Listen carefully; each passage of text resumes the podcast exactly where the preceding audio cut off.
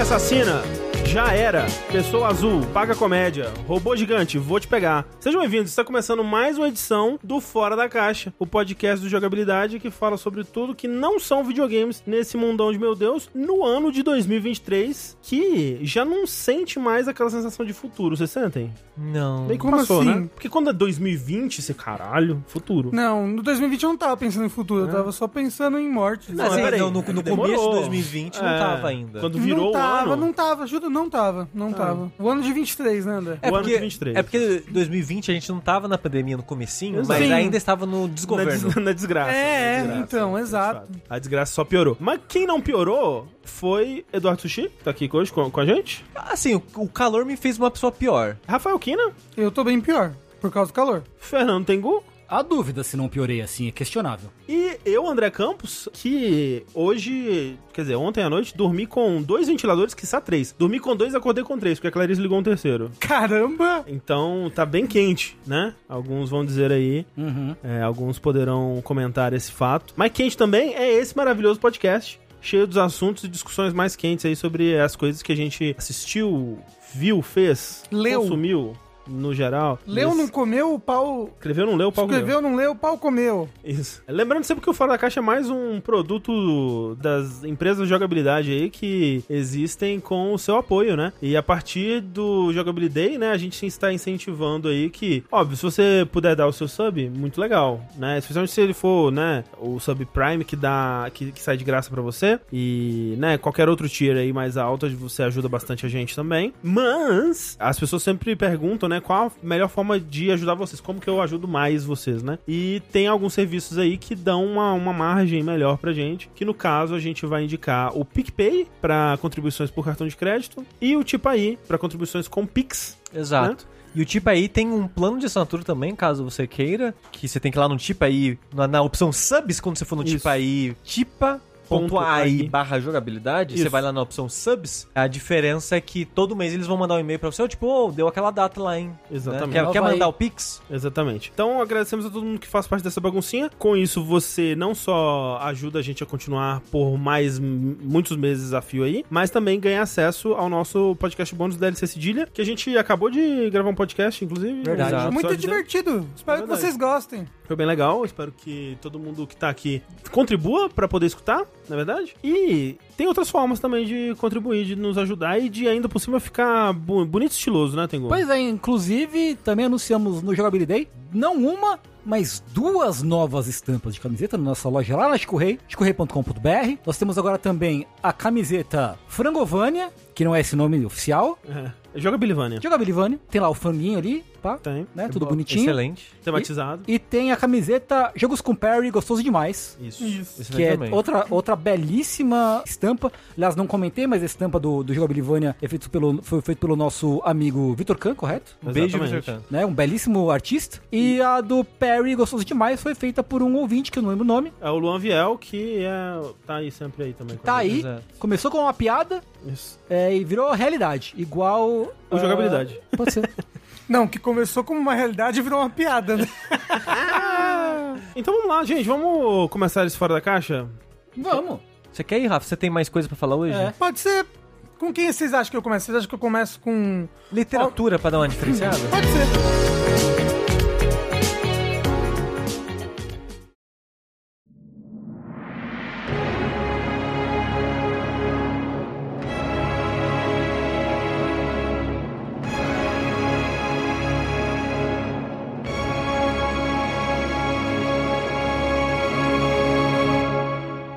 Bacana. Quem viu o Dash do filme do Super Mario Bros. Viu que a gente gravou com a Katyusha, né? Uhum. E apesar da gente não ter gravado ao vi- ao vivo, ela tava com a câmera ligada, né? E ela tinha vários livros atrás. E eu tava perguntando, ah, que livro bonito, esse daqui, esse daqui. E aí ela me recomendou um livro. Ela disse, leia A Flecha de Fogo, do Leonel Caldela. Muito bom. Talvez você goste. Ela falou que, a- que adora. E eu falei, pô, Vou ler, tô afim de ler uns livros no meu Kindle, vou viajar no final do ano, vou ficar longe de internet, vou ficar longe de um monte de coisa, vou ler o livro. Então eu comprei a Flecha de Fogo no meu Kindle, e li. Li ele todo, eu devorei ele todo, que eu não consegui parar de ler. Aj- ajudou que eu tava num sítio, né? E tava uma delícia ficar lendo na rede, lá na sombrinha. pã. Exceto o cheiro em volta que não tava muito bom. Por quê? Não entendi. Maconha, Rafa. Por quê? Não, não, não, não, não foi antes. Ok, foi no Natal. Maconha só pode ir antes do Natal, porque os maconheiros tudo morrem no Natal. Isso, exato. E tal qual é. Jesus renasce depois. Renascem. No- renascem às 4h20 do dia seguinte. Exato. É isso. Essa aí li o livro todo, assim, tipo, eu não posso dizer que eu li numa sentada só. Até porque você tava deitado. Exato. e porque é um livro muito grande. É, o chat Né? tá falando aqui que é uma bíblia de grosso o livro. Então, é, como eu li pelo Kindle, eu não faço ideia de Como quão você- grande é o livro, sabe? Como você leu pelo Kindle, o Kindle tava da mesma grossura. Então, né? ele continua da mesma grossura. Mágico, né? A tecnologia. Mas eu acho que, era, que é grande sim, porque eu acho que deve ter. No, no, no Kindle, acho que deu umas 800 páginas, 900. grande. Mas é que tá, né? No Kindle você pode mudar a fonte, então Ah, é muda no, ta- Varia, o tamanho né? de páginas, né? Do que se trata esse livro, A Flecha de Fogo? Ele é uma história. Talvez tenha gosto, como é o mais RPG esse daqui se interessa mais nisso. É uma história do universo Tormenta. É uma história que se passa no universo Tormenta.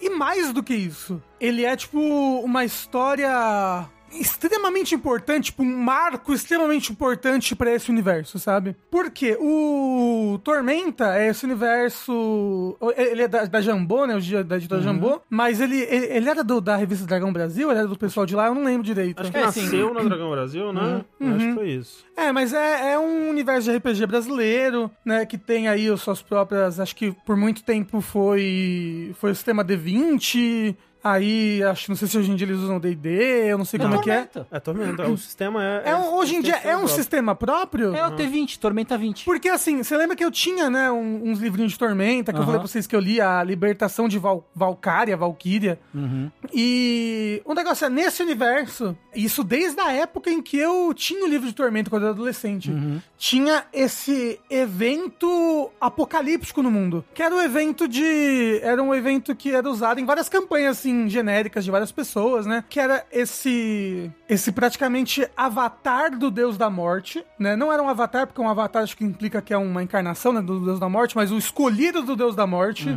o Tuor Iron Fist. E ele, ele é um globinoide, ele é um bugbear. Ele une as tribos dos goblinoides, ele une várias tribos de, go- de goblinoides sob esse mesmo estandarte. Ele forma esse exército, ele toma praticamente o continente sul inteiro. Ele destrói o reino dos elfos, ele destrói um monte de coisa. E aí, tipo, aquilo ali vira o reino dele e é tipo, ele está se preparando para ir para o resto do reino dos humanos, que é o continente do norte. Game of Thrones. Tipo assim, só que é o que de contrário. ponta cabeça. De É, ponta isso, cabeça, né?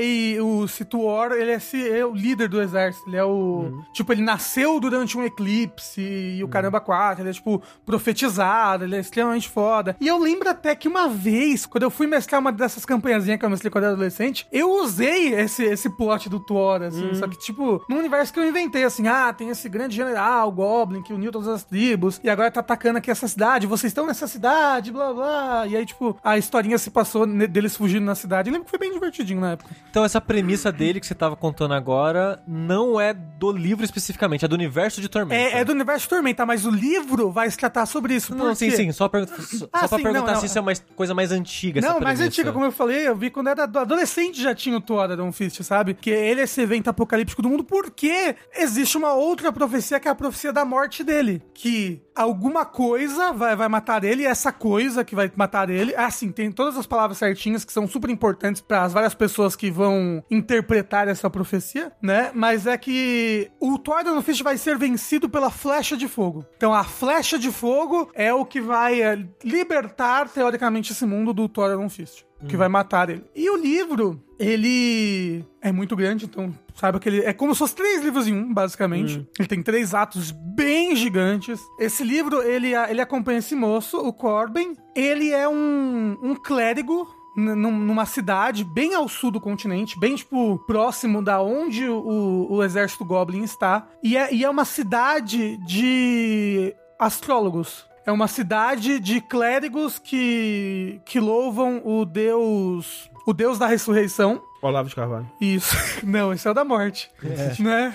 Que louvam esse Deus da, da ressurreição. E eles vivem nessas grandes torres e tudo mais. Eles observam as estrelas pra, através de do movimento das constelações e das coisas, tipo, prever o futuro, né? Então é tipo, pra eles, é tipo uma ciência. Então eles são clérigos, eles são extremamente devotos, mas eles também são extremamente científicos em como eles veem as profecias, em como eles vão matematicamente calcular as coisas que vão acontecer. E, obviamente, a profecia que, que todo mundo quer saber o que, que vai significar e que boa parte do clericato tá indo atrás é a profecia sobre a flecha de fogo. O que é a flecha de fogo? Como a gente vai descobrir o que é a flecha de fogo? Dá um spoiler, o que é a flecha de fogo, Rafa? Não vou te falar. Droga. um spoiler do que é a flecha de fogo. 700 páginas, qual a chance de... Vou ter que dar um spoilerzinho do começo, ok? Por mim.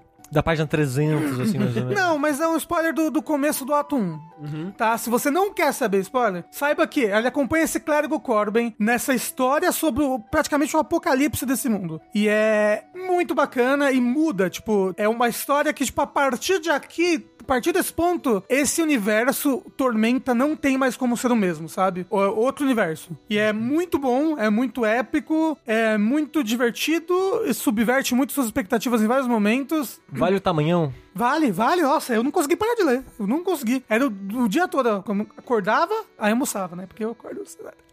aí lia, lia, lia, lia, jantava, lia, lia, lia, lia, dormia. Aí fiz, fiz isso por uns cinco dias seguidos, terminei o livro. E, pois bem, um spoilerzinho então agora, quem não quiser saber, vale muito a pena, vá atrás. Tá baratinho no Kindle, inclusive. Acho que eu comprei por uns 30, 40 reais no máximo. É, e falaram que tem audiobook ali também. Ah, ok. Olha aí, o sistema T20 acontece depois do livro Flash de Fogo. O spoiler já tá na descrição das raças. Ah. Pô, ó, já- já fica então um aviso, né? É. Logo nesse começo, ele, ele, o Corbin, ele passou por uma situação na infância dele, que é o, o prelúdio do, do livro, é o antes do Prólogo, primeiro capítulo, o prólogo. prólogo, que tipo, ele basicamente foi abandonado na floresta pelo pai dele pra morrer. E de lá ele foi encontrado pelos clérigos e foi criado na cidade. Tem uma, uma elfa que ela é tipo uma, uma, uma moradora de rua nessa cidade. O pessoal cuida dela e tudo mais, porque ela, ela aparentemente ela é meio insana, né? E ela tem o poder de botar fogo nas coisas. E ela vive falando que ela é a flecha de fogo. E o Corbin, ele quer se vingar. Tipo, os clérigos, eles são, eles são divididos em várias casas, em várias torres. E as torres têm umas competiçõezinhas entre si. E ele acha que o, uma das torres rivais da dele sacaneou a torre dele bem no dia em que tava tendo a inspeção do cara que é o patrono daquela cidade, que é quem financia, que é quem mandou construir as torres, é quem mudou o modo de vida de todos os clérigos desse deus. Que é um. É um duende. Acho que é o único desse mundo, ele veio de outra dimensão, sei lá o quê. Né? E bem no dia que ele ve- vem fazer a inspeção, é o telescópio dele estava zoado, tinha uma peça que estava zoada, e ele acha que é essa outra torre. É um gnomo. Um gnomo, isso, obrigado. Aí ele fala, pô, foi aquele filho da puta, pois eu vou lá, vou fuder a vida deles, eu vou rachar a lente do, do telescópio deles. É um telescópio gigantesco, assim, tipo, aquilo ali custa um castelo de um reino, sabe? É muito, muito, muito caro.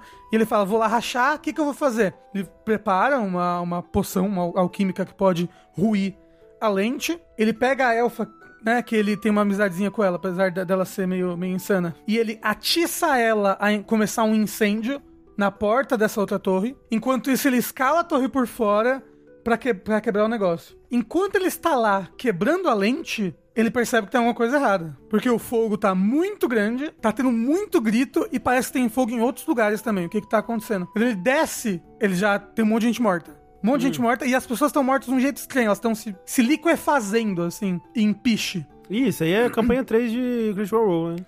Isso aí é pra já tive. Co- é pa- co- copiando o Tormenta Critical Role. Absurdo. É, Eles estão se desfazendo em piche, que eu, eu acho que talvez seja alguma coisa. Alguma coisa que parece ser muito DD. Talvez tenha alguma magia que faça isso, eu não sei. E tipo, é, inclusive o livro é muito gráfico, violenta, é, violentamente não. O livro é muito gráfico Na sua violência. É, em sua violência. E o engraçado que são só palavras, mas tipo. Ele descreve muito. Ele descreve muito bem, assim, tipo, tipo, quando ele vai, quando ele vai tocar em alguém sem querer, a pessoa se, se liquefaz, e ele, sei lá, acaba arrancando a mandíbula da pessoa, porque ela tá toda se desfazendo em piche negro por todos os, os orifícios que ela tem. E, tipo, e ele sai correndo, e várias pessoas morrendo, se desfazendo, a cidade toda tá pegando fogo, e aparentemente duas goblins atacando a cidade. Uma voando, uma, uma outra meio assassina. Ele encontra um grupo de heróis que aparentemente tava ali próximo. Um Moda Goblin ataca ele, ele desmaia. Ele só acorda, tipo, semanas depois. Ele é a única pessoa que sobreviveu, obviamente, da cidade. E eles estão indo em direção ao sul, porque esse grupo é um grupo que. que, tipo, invade, é um grupo de milícia que combate goblins dentro do território deles.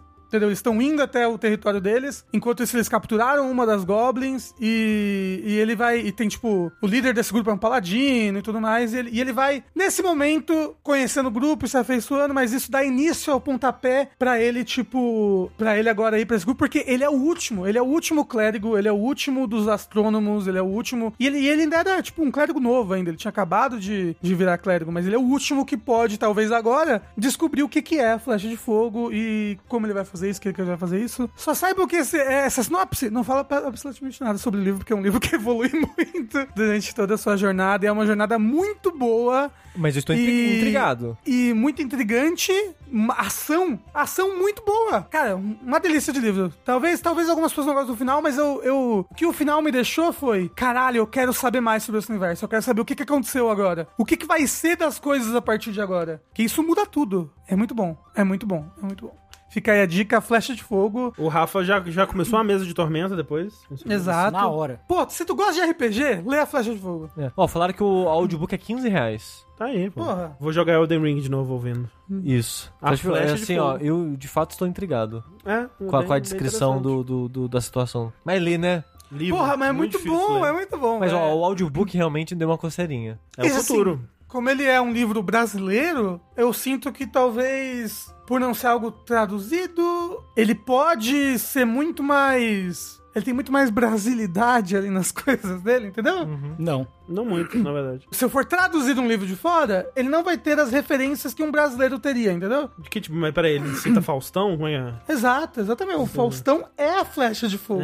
Ah, por tá pegando fogo, Tá pegando bicho. Porra, exato. Porra, matamos aí o spoiler que tava no livro. Hum. Pô, André é foda. Mas eu fiquei curioso, que tipo de referência? Porque, tipo, te- teoricamente esse é o trabalho do tradutor, né? Deixar a. É verdade, não, eu tava pensando aqui. É. Até, tipo, eu tava lembrando de uns livros que eu li que eles mudam, mudam os nomes pro, pra, É, o pro brasileiro e fica perfeita. Ne- Nesse tem um cara aí com nome em inglês, na verdade. O Iron Fist, né? É, É, verdade. se, né, se fosse traduzir. Será que esse é o nome dele? Punho de Mentira. Fé. Parece interessante. Parece. Flecha de Fogo, o livro. Ou o audiobook, pra você que é jovem moderno. Eu queria um dia ver isso adaptado pra alguma coisa. Pra um jogo, pra um. Musical. Pra um quadrinho, pra um musical. Porra, ia ser muito bom o musical. As pessoas ali que fazendo no começo, assim. Uma Talvez. dança- a dança da liquefação. Cantando igual o Splatoon, né?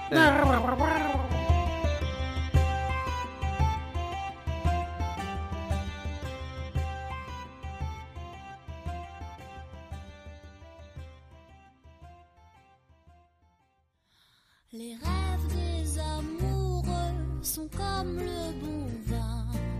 Eu vou falar principalmente mais ou menos de dois filmes, mas eu queria falar um pouquinho de filmes de terror que eu assisti, é, brevemente, um passant Hum. que eu vi no final de ano, que no recesso da Thalissa e meu do jogabilidade, a gente aproveitou pra assistir mais filmes do que normal, que a gente não tem tanta oportunidade pra assistir filme. E como a Thalissa ama filme de terror, a gente acabou assistindo meio que os filmes de terror de 2022. Teve um bocado, né? É, que as pessoas foram falando ao longo do ano, a gente foi meio que reservando assim, e acabou que a gente viu vários. Então a gente viu X, a gente viu Perk, que são os dois que eu vou falar com mais detalhes em breve. Mas a gente viu também aquele O Menu, viu o Barbarian, é, viu o Terrifier 2, que eu falei do primeiro Sim. já aqui. E eu acho que foi isso, talvez tenha algum outro aí que eu esteja esquecendo. Terrifier 2, tão ruim quanto o primeiro, eu não sei porque que as pessoas não gostaram tanto É do porque 2. é gore, não é? Mas o, o 1, na, na época que eu falei do 1, eu falei, não existe história, é só gore. É um gore muito bem feito, muito bem feito, mas é um filme ruim com gore bem feito. É o 2 também, não é? Só que o 2 tem 2 horas e meia. E é super bem avaliado, né? É, não é. Tipo, E, ele é, e é essa parada. Tipo, você vai ver as notas do 1, tipo, em agregador de nota de filme, é tipo 4, 5. Aí você vai ver as notas do 2, é tipo 8, 9. Aí você fica, ok, alguma coisa melhorou do 1 pro 2, quando você vai ver, né? Aí quando você assiste o 2, não, é tipo, é a mesma bosta. Só que agora tem 2 horas e meia, em vez de uma hora e meia. Porque ele acha, que- quer dizer, não acha, né? Ele tá tentando criar um universo que é desinteressante. não-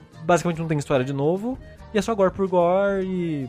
Não recomendo não, pra ser sincero. Mas eu posso ver o 2 direto? Pode. É continuação direta do 1, mas pode. Ah, não. Assiste o gameplay do 1 no YouTube. Mas, É. de novo, não tem história. Eles falam o que acontece no 1, no 2 e você já vai... É, né? ok. Você não vai ver a pessoa ser serrada ao meio, mas, né, que é, o- é o momento do Terrifier 1. Vê só essa cena. Você pensa, nossa, que, que efeito, como é que eles fizeram isso? né? Mas... Ferraram uma pessoa no meio, de verdade. Pois é. Aí eu vi também Barbarian, bom filme. Qual que é o Barbarian? É o do. do... Ah, é Airbnb. terror, né? É terror. É, é a premissa, a premissa básica. A moça aluga um lugar no Airbnb. Opa, medo. Quando chega lá, descobre que de alguma forma já tinha sido ou a casa já tinha sido alugada por, para uma outra pessoa em um outro serviço. Hum. E é um cara. E é de Caralho, noite. Que medo. Não, para. E, e, né, e o bairro que ela tá é super. Né, É um bairro mais- é meio esquisito, estranho, É é. abandonado, né? Aí ela fica tipo, eu entro aqui, será que é um bug de verdade? Será que não é um bug de verdade? Será que é só um cara que invadiu aqui na esperança de alguém entrar? O que, que tá acontecendo? Eu tô com medo. Esse é, esse é um tipo de história que me dá muito mais medo do que um palhaço do inferno. Mas, mas você gostou? Tipo, porque assim, eu, eu não vi, mas eu vi, acho que foi o Half in the Bag dele, né? Eles Ele- adoraram. É, então, o ele, não, mas Barbarian. eles, exato, eles dão spoiler, né? Dão. Então, então eu sei o que acontece. E o que acontece me deixou meio tipo, ah, sei lá.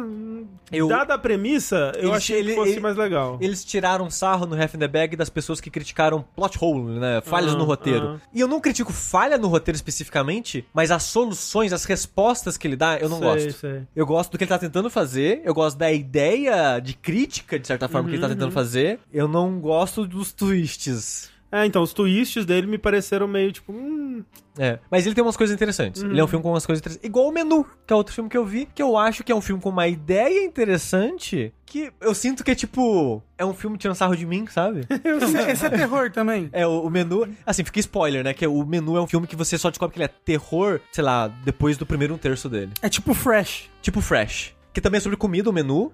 É sobre um, um casal, né? Duas pessoas é, que vão num restaurante que é mega, mega exclusivo, que ele é numa ilha e tudo que ele serve é coisa que eles plantam, animais que eles cuidam, tudo naquela ilha. É tipo, é uma sessão de refeição por dia, porque vai pegar, receber o, pessoal, tipo, num, num cais, num porto, sobe no barquinho, leva pra eles, vai passar o dia lá comendo e depois você volta de barquinho, né, pra, pra cidade lá e tal. Então, isolado nessa ilha, tem esse restaurante todo chique, e o pessoal vai lá, né, tem esse dia de refeição, tendo um menu especial aí do, do, do, do chefe mega conceituado, foda pra caralho. Deixa eu falar, eu nunca vi o filme, Hum. mas é tudo carne humana.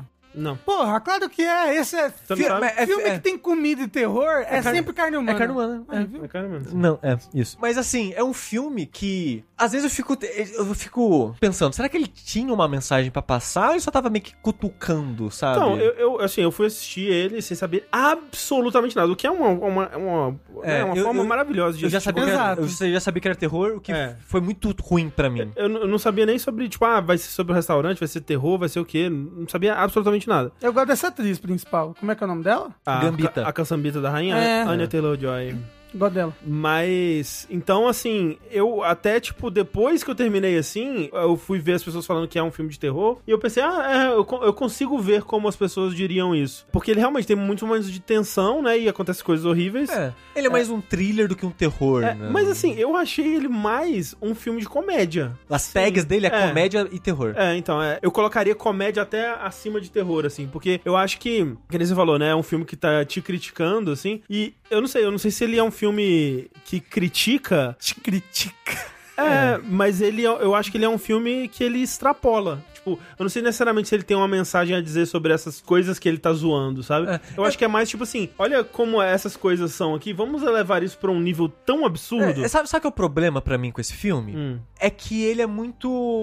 Como que eu posso dizer isso? Ele vê de uma maneira muito negativa algo que ele parece não entender. Hum, Sem ter informação completa ou algo do tipo. hum. Ele tenta é, criticar algo extrapolando por um lado que meio que não existe, digamos assim. Porque parte do filme é tipo, ah, chefes excêntricos que têm conceitos, ai, que o meu menu, aqui a, a ordem de comida que eu coloquei. E tipo, ele quer tirar tipo, sarro por- desse tipo de experiência, assim. Por exemplo, é, né, como se diz, são vários pratos, assim. Eu acho que o segundo prato é um prato de pães sem o pão. Então é, com É. vários coisinhas Exato. assim com, com o molho, né? Tipo, você só come o molho e é tipo, ah, o pão é a comida dos pobres, então a gente aqui. sabe? Tipo, e aí, E como é e que aí- só tem rico, vocês É, não vão comer pão. E aí antes ele tá, ele dá a história do pão, né? E fala assim: "Ah, o pão foi criado assim e é a coisa mais simples porque é, é farinha e água e a gente come o pão até e, tipo, e aí ele serve o negócio. Então, tipo, é essa extrapolação, né? Tipo, é desses, desses É. pratos conceituais. É quando- assim. isso me parece quando. Por exemplo, eu, há muito tempo atrás, quando eu vi esses programas de culinária falando do- dos chefes com seus conceitos e críticas ou coisas em forma de comida, eu ficava tipo, ah, pessoal, tudo pretencioso, né? Tá colocando. Tá tentando colocar coisa onde não tem, passar. Ah, tipo, não tem mensagem nisso. É tipo, é tipo, existem casos assim. É, É, tipo o negócio sim. de comer folha de ouro lá, sabe? Tipo, Não, e isso daí é só por luxo. então, exato. Tem É. várias coisas que são só por luxo e não são é isso. gastronomia. E o filme não é isso que ele tá falando. Ele não tá criticando as pessoas que querem comer por luxo, especificamente. Tipo, ah, colocar ouro nas coisas. Ele tá, em parte, criticando quem consome nesses restaurantes e o chefe também, que quer criar esse tipo de experiência. A minha impressão É. é, que ele tá, não necessariamente falando que tá errado, mas ele tá me cutucando, sabe? É, assim, eu, eu não sei. Talvez justamente porque, porque a carapuça não serviu em mim, eu não senti que ele tava criticando. Eu senti que ele pegou, tipo, olha, isso aqui existe assim no mundo, né? Essas pessoas, esses chefes que fazem esses pratos super conceituais e as pessoas que levam isso muito a sério como parte da vida delas e, tipo, essas experiências gastronômicas e tudo mais. Vamos levar isso pra um nível absurdo que nunca aconteceria no mundo real e ver o que acontece. Tipo, pra mim foi só esse exercício, mas realmente, talvez. É, mas não é só esse exercício, né? Eu acho que enquanto ele faz exercício, ele aproveita pra meio que, do meu ponto de vista, meio que tirar sarro de características desse tipo de experiência. Mas num nível que não existe no mundo real. Acho que esse que é o lance, entendeu? Tipo, ele extrapola tudo. É, tipo, tão exagerado, né? Tá, é, talvez... Talvez tenha alguma coisa aí. É, e até mesmo a maneira que ele trata pessoas que vão nesse lugar. Uhum. Pessoas que querem esse tipo de experiência, sabe? É, eu acho que ele. É meio, é meio o que ele quer dizer sobre pessoas entusiastas de culinária, por exemplo. Ele meio que tira sarro de gente que é entusiasta de aprender, mas a pessoa por si não sabe cozinhar. Uhum. Ele tira sarro disso. Tira, tira. Então, tipo, é um problema a pessoa ser entusiasta de técnicas e histórias e coisas, mas a pessoa por si não ser um bom cozinheiro, sabe? Eu sou entusiasta de comer só, por exemplo. Mas aí, mas aí também, eu não sei, porque aí você presume que o filme ele tem o ponto de vista do chefe, né? Porque quem tira sarro dessa pessoa é o chefe, né? Uhum. E tudo bem que esse personagem, ele é realmente mostrado como um- uma pessoa péssima, mas por outros motivos, não, não necessariamente por esse. É. Assim, e eu tô falando aqui, gente, o tipo, o mundo de, de culinária, de alta gastronomia, é um mundo que tem um milhão de problemas. Tem gente pretensiosa pra caralho. E tem chefe que, que é autoritário. Ele, ele usa no filme essa parada do chefe autoritário, como se fosse exército e coisa do tipo. Tudo isso existe de fato. Mas o que ele tá fazendo aqui, pra mim, não funciona como uma crítica a nada disso, sabe? É só como se fosse meio que tirando sarro desse mundo, desse tipo de pessoas que existem. E, Mas como comédia, funcionou? pra mim, não, Eu achei bem engraçado. sabe? É. Achei É. bem engraçado quando tem descrição de alguns pratos específicos, quando eles vão ficando cada vez mais absurdos no final, assim. Achei bem. tem uns que são muito bons. Mas menu, de todos que eu vou falar hoje, talvez o menu foi o que eu menos gostei. E o que eu queria falar mais, apesar de ter falado bastante do menu, é o X e o Purr, que são dois filmes que, já fico aviso, é muito difícil falar dos dois sem falar absolutamente nada dos dois. Eu vi o primeiro, eu vi o X, não vi o Pearl. Que, pra dar só um breve contexto, tanto o X quanto o Purr foram filmes gravados na pandemia, se eu não me Uhum. engano, em 2021. E o filme foi gravado, se não me engano, na Nova Zelândia. É? É. Depois da viagem, tem aquela parada da quarentena, tiveram que ficar uma semana, é, todo mundo em quarentena antes de começar as filmagens e coisa do tipo, nos seus quartinhos de hotel e tal. E o cara que escreveu o roteiro do primeiro filme, nessa semana, ele teve a ideia de um outro filme nesse universo. Uhum. Aí ele escreveu o segundo filme de supetão, assim. Qual foi o primeiro que ele escreveu? O X. Ah, ok. O X foi o primeiro filme, tanto que Mas vai ter um terceiro? Vai ter um filme, eu já vou chegar lá. E ele tinha já, né, escrito esse filme, feito um acordo com a A24, a produtora de filmes lá, A24. E, né, foi pra, pra Nova Zelândia pra gravar o X, o X. Teve essa ideia do filme. Antes de gravar, começar a gravação, que eu falei que foi nesse período meio de quarentena, de começar a gravação, ele mandou pro pessoal da A24, ah, beleza, aprova, foda-se, grava também. Nem gravou o primeiro, mas grava esse aí também. Aí gravou o X, na semana seguinte gravaram o Pur. Caramba. A atriz que repete, que tem uma atriz que repete uns dois filmes Mia Goth. A minha Goth, ela fica. Tipo, ó, já que você tá aí, fica aí com a gente, grava o segundo filme e bora lá. Sabe uma coisa que é engraçada do primeiro filme? Ah. Ele tá num serviço de streaming, né? Ele tá no O X tá Pirate no... Bay. Não, não, não. Ele tá no... No HBO, sei lá. Se ele tá, ele tá no Star Plus, alguma coisa assim. O negócio é que... É, Prime. adivinha quem é, a, quem é a capa do filme no, no serviço streaming? Imagino que é a Mia Goff, talvez, a atriz. Não, né, gente? Quem? É a Vandinha. Ah, faz sentido, né? Tem a Vandinha É, filme. exato, sim. tem a Jenna Ortega. Então ela, no serviço streaming, ela tá lá, assim, na capa, É assim. verdade, verdade. né? Porque ela, ela tá E ela- muito em voga. E ela é um X, né? É, ela é uma, ela é uma é coadjuvante só no filme. Sim, sim. Mas é que também tem é, esses, esses serviços de streaming, eles têm várias capas, né? Não sei se o Prime Exato. faz isso. é. Sim, sim. Normalmente faz várias capas, é. O, se for o serviço de streaming que eu tô pensando, são capas geradas por inteligência artificial até. Ah, é. Que pega frames do, do, do filme Do e cria uma capa. Não, não é, não é Netflix que tá. Ok. Mas é Prime, falaram. É Prime? É. Hum. Ok, tá na Prime. Ó, dá pra fazer um- uma sessão de assistir com, com É o Chad. É verdade. verdade, É, verdade. Porsche, chegou porque eu não gostei muito do X, assim. Então, mas assim, ó, o, o Rafa é foda, porque o Rafa fala, ah, eu não tenho medo de monstro, tenho medo de gente. E esse filme, o vilão é gente. E o Rafa não tem medo. Não, não é porque não tem medo. É que, é- porra, mas é muito difícil ter medo nesse filme, né? É muito engraçado. É tudo muito engraçado. É, mas co- é- co- Conta, co- conta qual é a premissa do filme. Assim, eu já vou estragar metade do filme aqui. É porque é foda, se você não, não fala o que, que é o terror nesse filme, você... Não, não fala do filme. É, então se você não quer saber nada, só vai assistir, ok? É, é, exato. É, mas cuidado que ele é mais 18. A gente, é, a gente provavelmente não ia poder ver na, na live, É, porque... ver- é verdade, é verdade. Apesar de que o filme é bom. Não, não, o filme não passa na live, as pessoas vêm pelo Prime, né? Não, passa, passa, Mas passa. passa. Passa? É. Aí o PH Ah, ele fez Watch Party. ok, é, tá bom. tipo, É. tudo que tá no Prime você É, pode passar na supostamente, Twitch, né? né? Mas olha só, a premissa do filme é a seguinte: tem uma equipe que. De gravação, uma, uma equipe de produção de filme pornô, numa época onde filme pornô era só em cinema. O filme se passa acho que nos anos 70, não é? É, Anos anos 70, 70, anos É. 70. E nessa época, pelo jeito que eles falam, essa equipe quer lançar o primeiro filme pornô em VHS. Uhum. Para as pessoas Essa assistirem em casa. nova Eles, tecnologia. é, eles Essa querem, nova tipo, revolucionar a indústria de home video. E- Exato. E porque até então era só cinema pornô. Então tem essa equipe aí de produção de filme pornô. Eles alugam um- uma casinha de fundos numa fazenda, que é tipo, sei lá, no Texas ou uma coisa assim nos Estados Unidos, no, no filme, né? Apesar de ter sido gra- gravado na Nova Zelândia. Aí eles chegam lá, a fazenda. Quem vive na fazenda é um casal de velhinhos. Assim, muito velhinho. Muito, é muito velhinhos. Exageradamente. Você já viu no episódio do Bob Esponja que ele vê a, sei lá, a avó de uma avó? Que, sei lá, e aí é um. Parece um toco queimado numa cadeira de rodas, assim. É, é isso. É tipo, é, um- o velho mais velho do mundo vendendo É, chocolate. Isso, esse episódio. É porque eu acho que é é um ponto que eles querem fazer, né? De, de ter, tipo, uma pessoa realmente, assim, excepcionalmente idosa, né? Porque é parte da, da história que ele tá contando. Mas, assim, a- a- realmente dá uma estranheza, porque não é um filme do, do maior orçamento do mundo, né? E você vê que claramente muito dessa velhice foi alcançado por maquiagem. O quanto É, dessa é- é- velhice é um, foi. é um- é um pouco velho Jackass. É, então, é um pouco. O quanto dessa velhice foi alcançado por maquiagem me surpreendeu, porque. Já vi piores. Mas você sabe quem que é a velha, Sei, né? É, ok. sei. Então é. Porque eu não sei se é, é bom a gente falar. Não, não. É, talvez. É bom, a Mia Goff, ela faz a protagonista e a velha. Ela é a jovem, né? A a Mia A Goff lá, protagonista. protagonista. E é, a velha é ela também na maquiagem de velho. E eu imagino que o velho seja alguém não tão velho também na maquiagem de velho, porque ele também é meio esquisito, né? Uhum. É, ele, ele é alguém mais velho do que a minha É. Goff. Mas eu não percebi isso quando eu tava a- a- É. assistindo. Eu, eu, eu não percebi, mas eu deduzi pela história. É, e aí, E aí eu- depois eu fui ver os créditos e eu, ah, os- de é, fato nos- era Quando ela. bate os créditos, eu, ah, ok. É.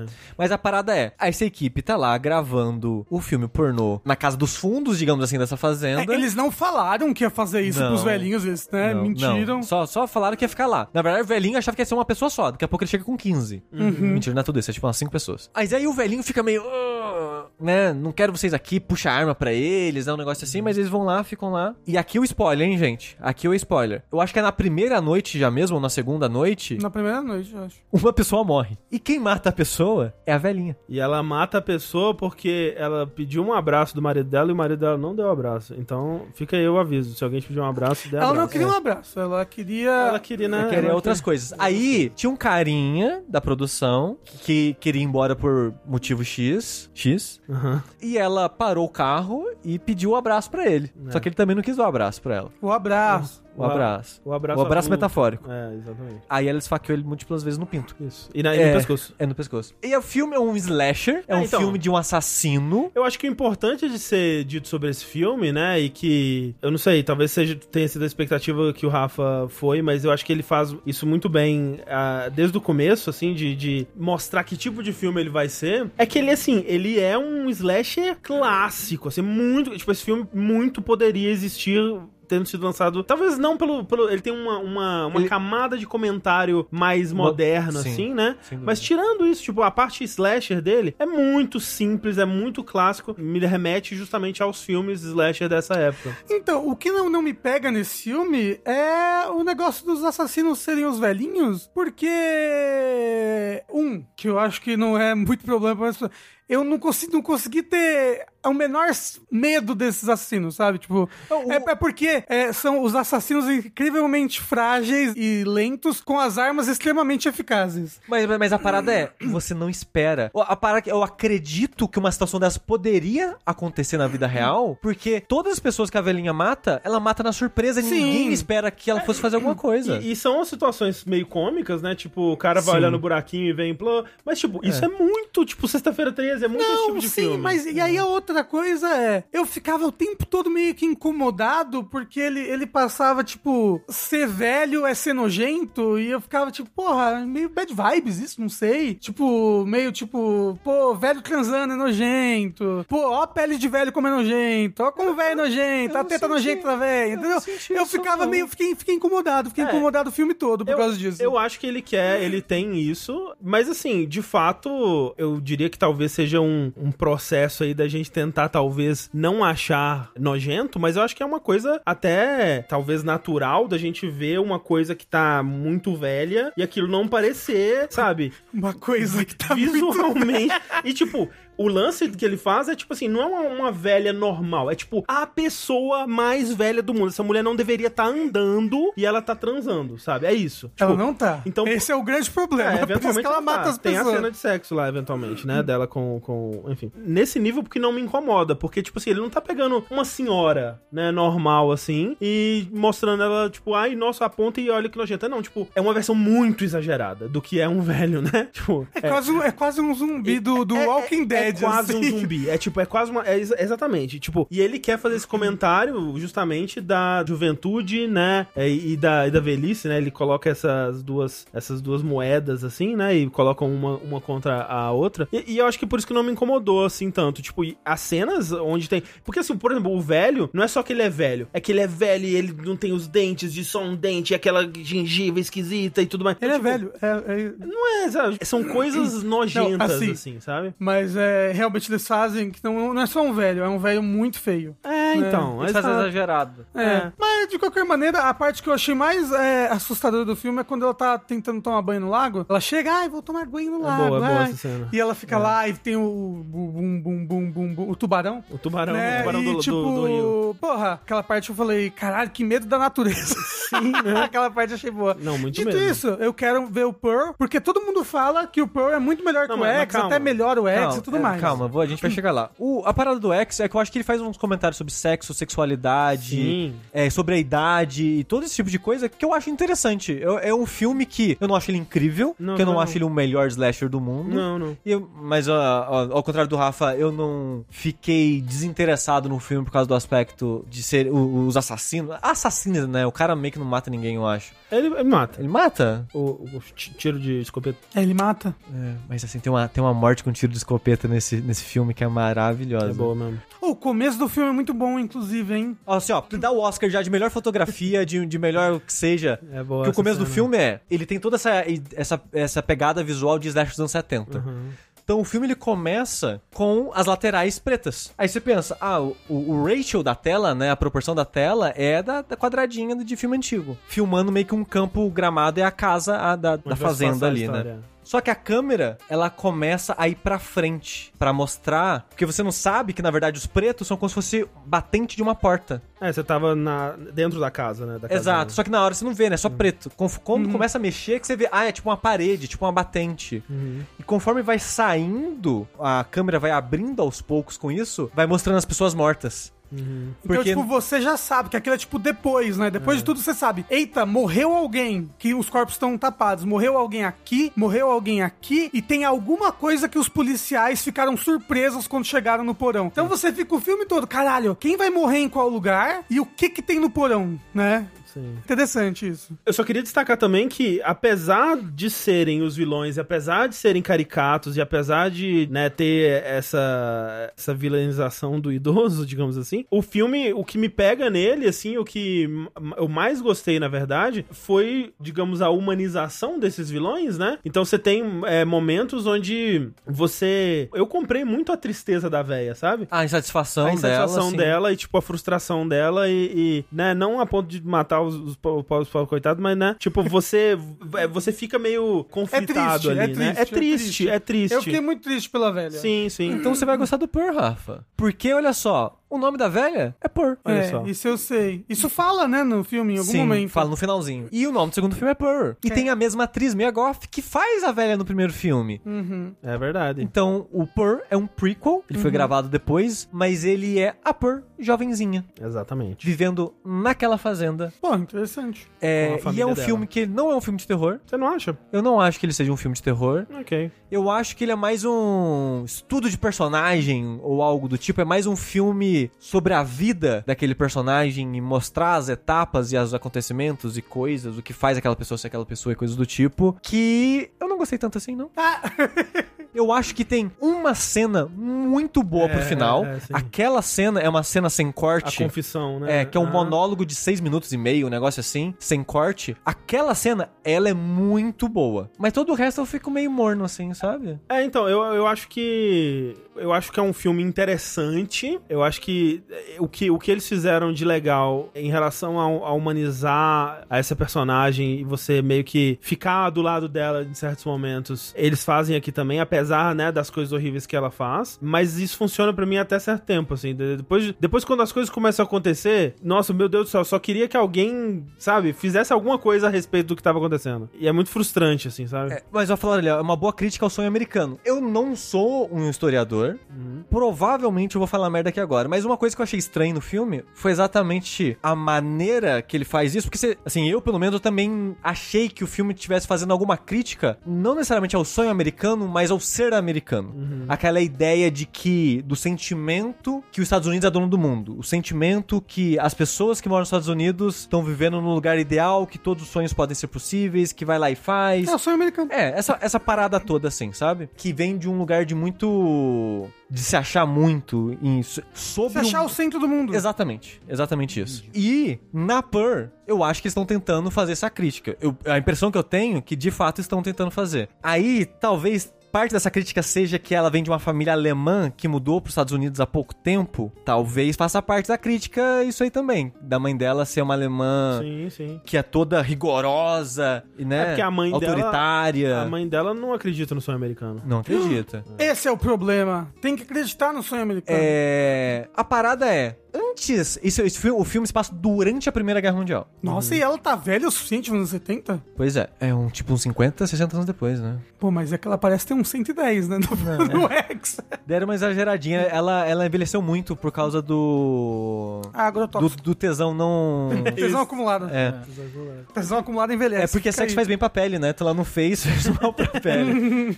a parada é, não é enaltecido mais essa parada dos Estados Unidos sentir o dono do mundo pós Segunda Guerra? Esse sentimento não é algo que se agrava mais durante Guerra Fria? Os Estados Unidos já era assim antes da Primeira Guerra? Eu acredito que sim. É, eu Sim, também- Já era? Já Sim. antes da Primeira Guerra? Sim, sim, sim. sim. É uma, uma dúvida assim honesta Eu aqui. acho que É, desde assim. que os Estados Unidos se formou como nação, eles já eram a, a para eles a Terra Santa, sabe? Ah, Olha, fala- ah, falaram que sim. Porque olha eu- o, o, Book of Mormon. sim, eu Não, formado não, não. em história. Não, não, sim. Eu tô vendo mais pessoas dizendo que sim. Porque eu sei que isso escala pós-segunda guerra. Porque começa a ter, de fato, mais influência no resto do mundo. Aí, ó, Destino Manifesto. É, o destino é. Mas eu achava que isso era é, se agravava mais num período mais Guerra Fria, pós-segunda guerra e coisas do tipo. Então por isso que às vezes eu fiquei tipo, nossa, mas esse sentimento que eles estão tentando colocar nela pra replicar esse período histórico acumulado nela. Que é um paralelo também com a protagonista do X, né? Que é bem parecido. Exato, exato. Né? É, é, é.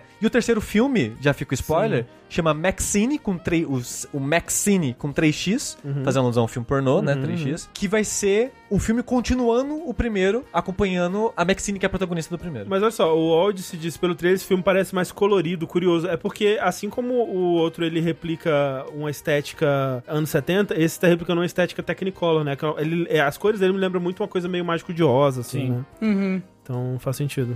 Que era, era o o filme era pintado à É. mão. Não, é todo o filme. É, é- é muito engraçado como que o troca de lente ou, ou iluminação, a maneira que é gravado, muda o sentimento, né? Porque ele é gravado no mesmo set do primeiro, basicamente. Só que em vez de estar uma casa suja e velha, sai ela inteira. sim. Mas é o mesmo local. Mas parece um lugar diferente, porque parece um estúdio o tempo todo. É. Porque a maneira que é filmado, com essa estética antiga, entre aspas, faz parecer que é gravado num galpão o tempo todo o É, filme. É muito sim. interessante isso, né? Sim, sim. Aliás, a própria Pearl, pelo trailer, parece a Dorothy do... do... as cores, né? Da Sim. a roupa, Até né? o cabelo, até Sim, um sim. pouco. Eu acho que é intencional. Deve É. ser. Então, tipo, o Purr eu acho interessante por essa crítica, digamos assim, a maneira que eles canalizam essa crítica nessa personagem, curiosamente colocando a mãe como uma alemã que conversa um pouco as coisas aí também nisso. E o monólogo no final, ele é um monólogo que é muito interessante narrativamente, é muito bem atuado. Muito, muito. A, a- a produção, a direção, o zoom lento na cara dela, é tudo muito bem feito. Mas no geral o filme pra mim foi meio morno, não sei. É, tipo, eu, eu acho que ele é, ele é meio. Eu não sei, ele me pare, ele, ele parece que não acontece muita coisa. Não sei, sabe? Eu gostaria de ter visto uma, uma gama maior de acontecimentos na vida da, da Pearl, assim, porque depois de um certo momento, né, o filme ele, ele entra num ciclo, né, onde vem uma pessoa, né, e aí alguma coisa acontece e continua, e aí repete, aí repete, repete, aí o filme acaba. Então, essa parte me, me incomodou um pouco, mas acho que ele é mais interessante enquanto Obra cinematográfica. é, enquanto estudo de personagem, como você falou, né? Tipo, eu acho que o- o- como é- ele é focado numa personagem só, ele consegue explorar bem a- os dilemas, né, e sentimentos desse, desse personagem. Sim, e até falaram, ah, o problema é que o primeiro não é tão bom ao ponto de você se importar e querer saber mais sobre ela. Mas o negócio é, a maneira que o Purr é feito, ele é tão bem feito como um filme, que você começa a se importar com a personagem e melhora o X meio que por consequência. É, no X eu já, eu já fiquei interessado nessa personagem antes até de saber que seria um filme sobre ela, assim. Que o X e o Pearl são outros que, tipo, a Clarice trouxe, assim, e eu, tipo, vamos assistir. Não sei absolutamente nada sobre esses filmes. Vamos ver. Mas assim, apesar de eu não ter achado nenhum dos dois filmes incríveis, eu recomendo muito. São, no mínimo, interessantes, né? São interessantes, eu acho que, é- que é- são experiências válidas, assim. E a... o sorriso da cena no final é muito bom também. É, é, é porque eu já sabia dos memes, mais ou menos. Nossa, não... É, a Nossa, a Clarice isso- me falou depois. Nossa, tem muito meme desse Eu não filme. sabia, a primeira vez que eu E, vi foi o tipo, filme. quando eu vi a cena, eu pensei, ah, nossa, era isso que as pessoas fizeram meme? E, tipo, Eu é só achei- isso. eu Porque eu já fui, eu já fui com muita expectativa. Entendi. é, Sabe? foda. Esse I'm a Star! Nossa, tem todo o TikTok tem essa porra. Nossa senhora. É isso daí. Terror. Terror! Assim, Rafa, eu acho que Não você vai go- muito terror, eu não acho muito que- terror. Eu acho que você vai gostar mais do Purr. E tem uns momentos com a família que são muito bons. Porra. Tem. É assim, ele não é tão terror quanto o outro, mas eu diria que ele é um filme de terror, assim, ainda. Ele tem momentos que são um terror existencial. Ele se, tran- ele se transforma num filme de slasher em dado momento. Por cinco minutos. Não, boa parte ali, né? Boa parte. Quando de- de- do momento que. O ancinho... Exatamente. Que é, isso, que não. isso, que Enfim. isso? Ah, não quero entrar em spoiler. Sabe o que que é legal? o que é legal? Animes.「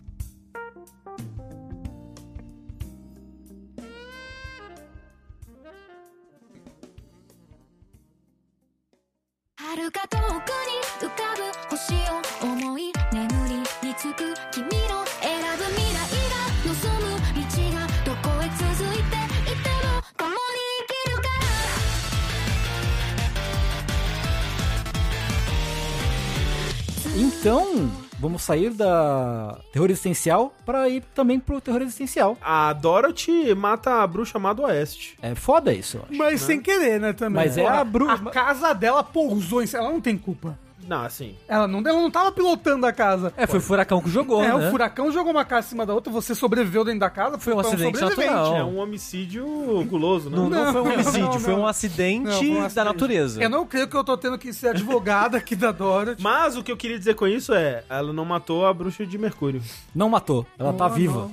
Tá vivaça, né? Que é o que a gente vai falar. Muita gente veio perguntando e finalmente, né, acabou a temporada do do Gundam Witch from Mercury. Acabou no episódio 12, né? Então são três episódios mais o prólogo, que eu comentei sobre ele num outro fora da caixa. E vai ter uma segunda temporada? Vai ter segunda temporada porque a primeira acaba que é cliffhanger e tal pra, pra, pra segunda, né? Mas eu comentei já sobre o prólogo e o prólogo é, é importantíssimo assistir ele antes de você começar a assistir a série de fato Mas o prólogo tá. no YouTube, na Crunchyroll ah, também. Tá no... Ah, Ah, tá na Crunchyroll. Ah, boa. É. Porque eu, te- eu tenho medo de, tipo, pô, vou começar a assistir, a assistir aqui pela Crunchyroll. E, tipo, pô, o prólogo tava Não, fora. Tem e o eu... prólogo. Ah, então, pô. Tem, tem porque ele é perfeito. muito importante pra, pra história, assim. Então, E eu lembro que no comecinho, eu acho que tinha saído acho que uns três ou quatro episódios na época. Eu lembro de ter gente falando que o prólogo era a coisa mais Gundam desses primeiros episódios. Até então, né? Que os primeiros episódios aparentemente não é tão Gundam É, assim. assim, vamos lá. Que- Porque tem, tem muitas coisas interessantes a respeito desse, desse Gundam, né? Porque quando anunciaram e quando revelaram as primeiras informações, falaram, pô, vai ser um Gundam ambientado numa escola. Esse ambientado numa escola? Cheio de adolescente? Ah, tipo, é aquele Gundam dos bonequinhos ali em escola. Qual? Ah, o, mas ele é baseado no. USD, Ele, ele se passa no mundo real, né?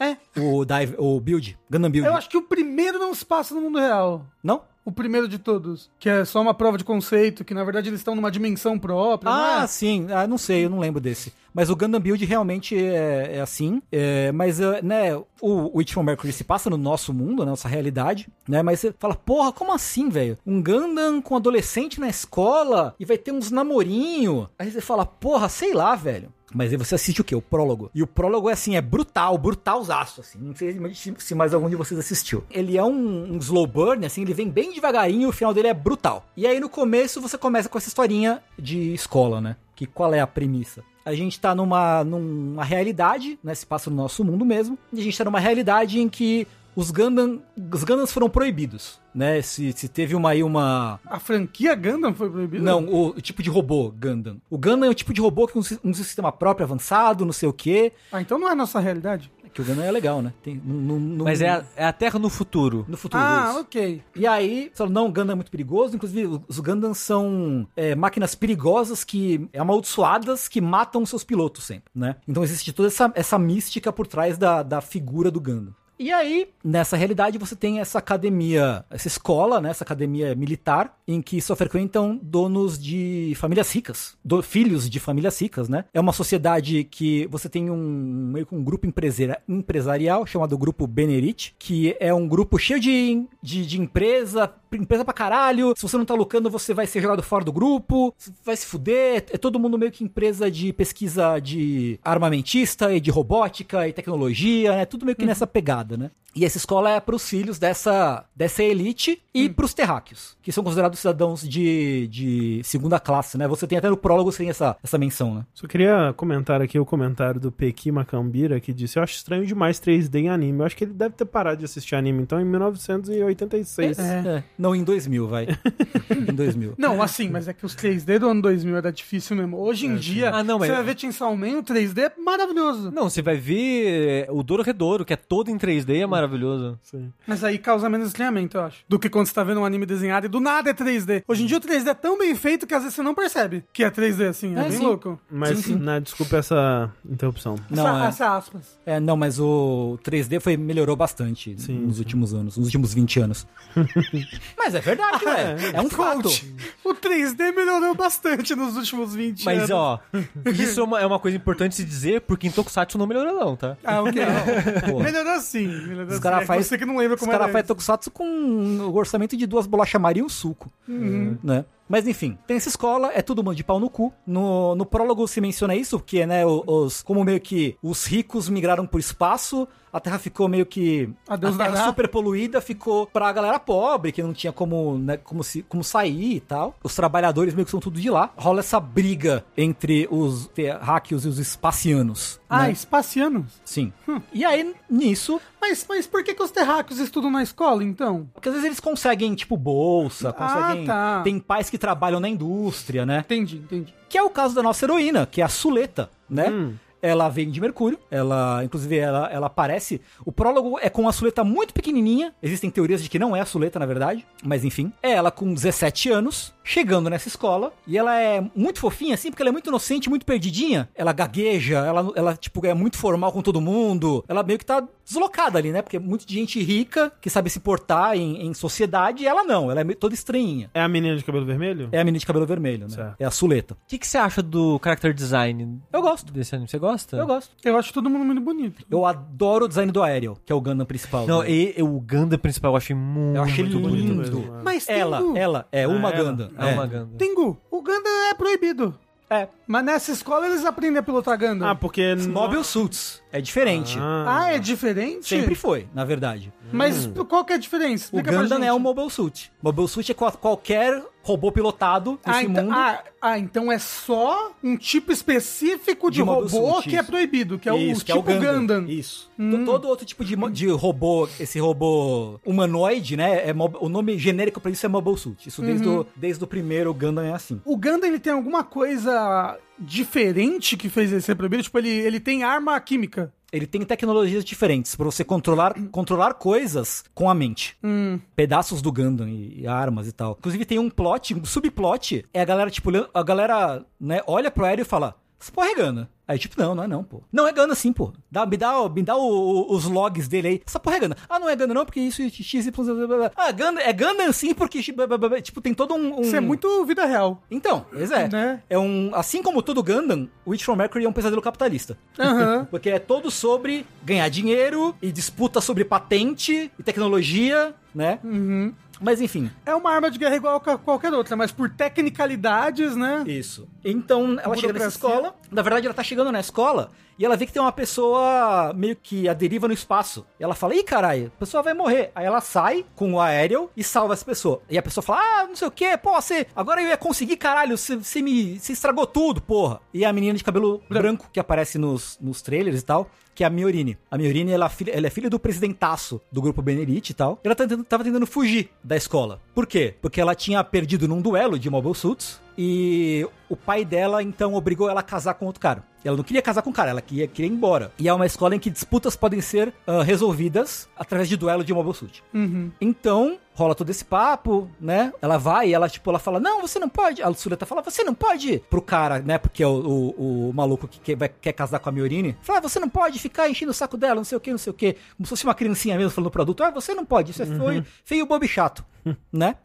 E o cara fala, tá bom, então eu te desafio pra um duelo. E se eu, se eu ganhar, eu vou casar com, com a Miorine mesmo, foda-se. E você vai ser expulso da escola. Beleza. E aí chega, e olha lá, não, não surpreendendo ninguém, a Suleta ganha o duelo. Ah. Porque o Aéreo é, tipo, muito foda, assim. Muito foda. E, e ela já ela foi pra escola com o aéreo. Então, ela conta que ela cresceu com o Aéreo desde pequenininha O robô. e que a Aéreo é a irmã dela. Hum. É família dela, né? Então que ela conhece como se fosse.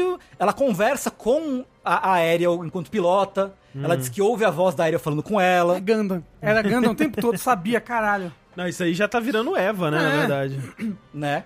O nosso amor. Na última astronave. né? Então ela ganha fácil, assim, do, do Guel, que é o carinha, né? E aí fala, tá bom. Então aí a Miorine fala, tá bom, beleza, você ganhou, agora a gente vai casar. Ela, quê? Ela, ué, não tava valendo a minha mãe em casamento? Então agora eu vou ter que casar com você. Inclusive...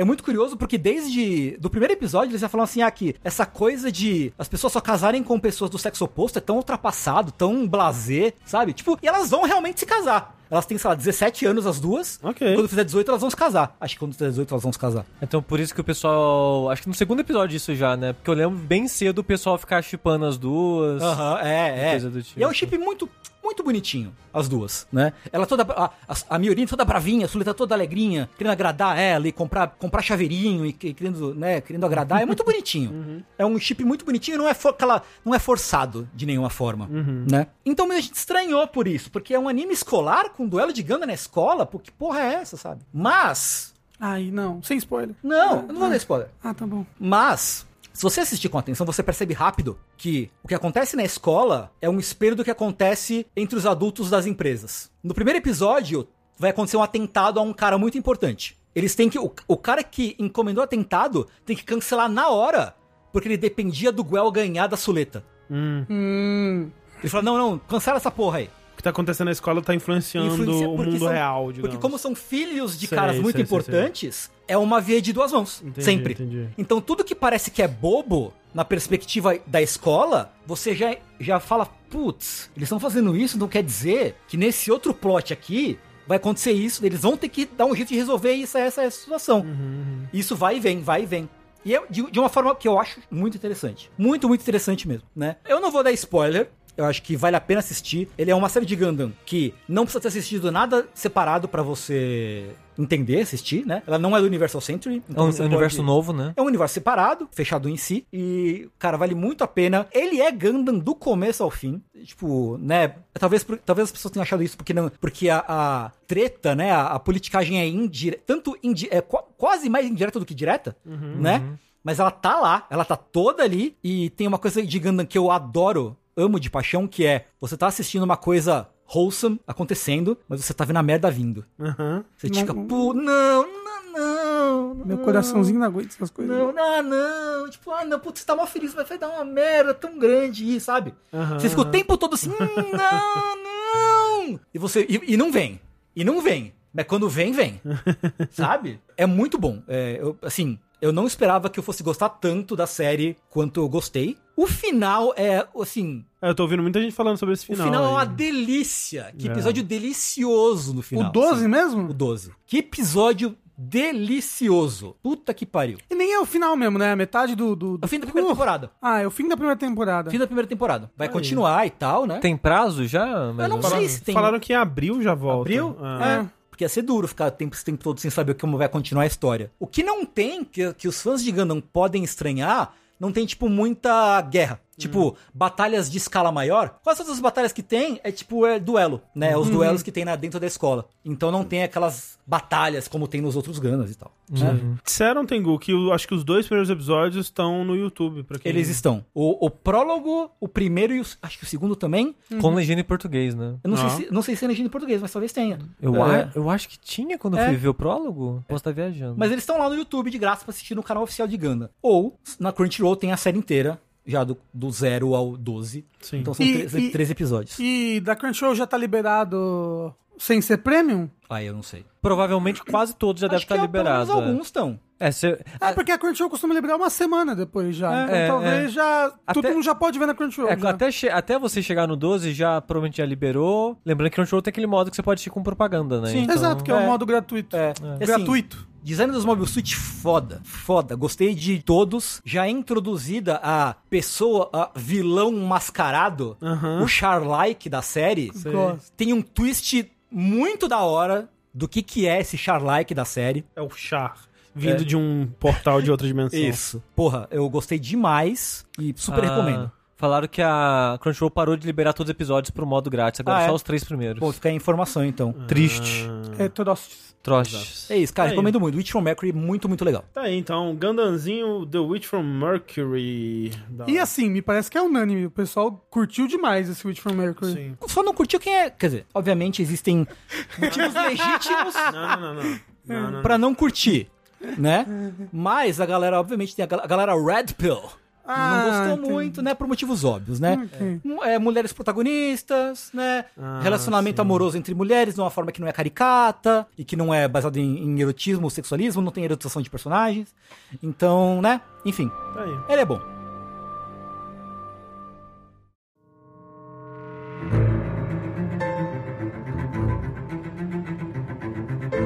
Tava pensando no que, que eu ia trazer, porque realmente eu assisti bastante coisa nesses últimos meses aí, né? Incluindo, por exemplo, a gente terminou de ver Chainsaw Man, acho que todo mundo aqui. Acho que só o Tengu que não, talvez. É, Chainsaw Man é muito legal. Mob, muito legal.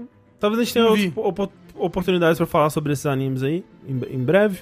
Não sei. Mas, então, eu, eu vi esses filmes que o, Sushi falou aí, que a gente comentou por alto. E aí, eu pensei, vou trazer uma série que eu eu comecei a assistir recentemente, eu descobri sobre ela recentemente, as pessoas estavam conversando no- sobre ela no, no Twitter. E tem cinco episódios do momento dessa gravação que já saíram, não sei quantos vão ser. Episódios curtinhos, 30 minutos. Ela tá disponível no Peacock, eu não sei necessariamente se no, no brasileiro, não sei como é que faz pra. De fato, assistir ela de forma legal. Mas o que me fez querer assistir essa série é que disseram que quem curte BDSM. BDSM, exato. Quem curte Nathan Fielder, né? Nathan For You e How to John Wilson, essas coisas assim, iria gostar. Quem E curte como- vergonha alheia. É, e como isso é, é 100% toda a minha geleia, eu fui assistir e estou fascinado, estou é, enamorado, estou apaixonado pelo conceito e o universo dessa série. Que é o seguinte, o nome da série é Paul T. Goldman. Paul de Paulo, né? T. Goldman. E eu tava pensando como falar sobre essa série, porque é uma série muito co- complexa de se falar que ela tem muitas camadas, mas eu vou tentar, hein? É, é, peço perdão pela confusão se ela ocorrer. É o seguinte: tem um cara, ele existe no mundo real, né? Isso não é ficção. O nome de autor dele é Paul T. Goodman. Ele escreveu um livro sobre a vida dele, é, sobre coisas. é, ele acaba se- sendo sobre a vida dele inteira, né? Mas é focado num, num aspecto específico, uns acontecimentos específicos da vida dele. E ele, tipo, caralho, esse livro que eu escrevi sobre minha vida é incrível. Esse livro precisa virar um filme. E aí ele vai lá e adapta o próprio livro dele pra um roteiro de cinema. E quando ele termina de fazer isso, ele vai pro Twitter e começa a mandar pra literalmente todos os diretores do universo, tipo assim, Nolan, Tarantino, não sei se Tarantino tá no Twitter, mas enfim, né? Todos os diretores que estavam no Twitter lá, ele começa a mandar o filme. Né? Manda pro David Lynch, sabe? Tipo, marca E- todo mundo assim, manda, olha, tem esse roteiro aqui, ó, que é né, muito interessante sobre isso e tal. Gostaria de ver ele adaptado. Ele já tinha lançado o livro? Já tinha lançado o livro. Ok. O livro já, né, né, né, ho- hoje em dia não é tão difícil de você lançar. Acho que, não sei se nessa época já tinha lançado como livro impresso, mas hoje em dia é fácil de você publicar o seu próprio livro na, na, na Amazon e tudo mais. assim. Uhum. E aí ele começa a mandar esse roteiro pra todos os diretores do universo. E aí, um maluquinho,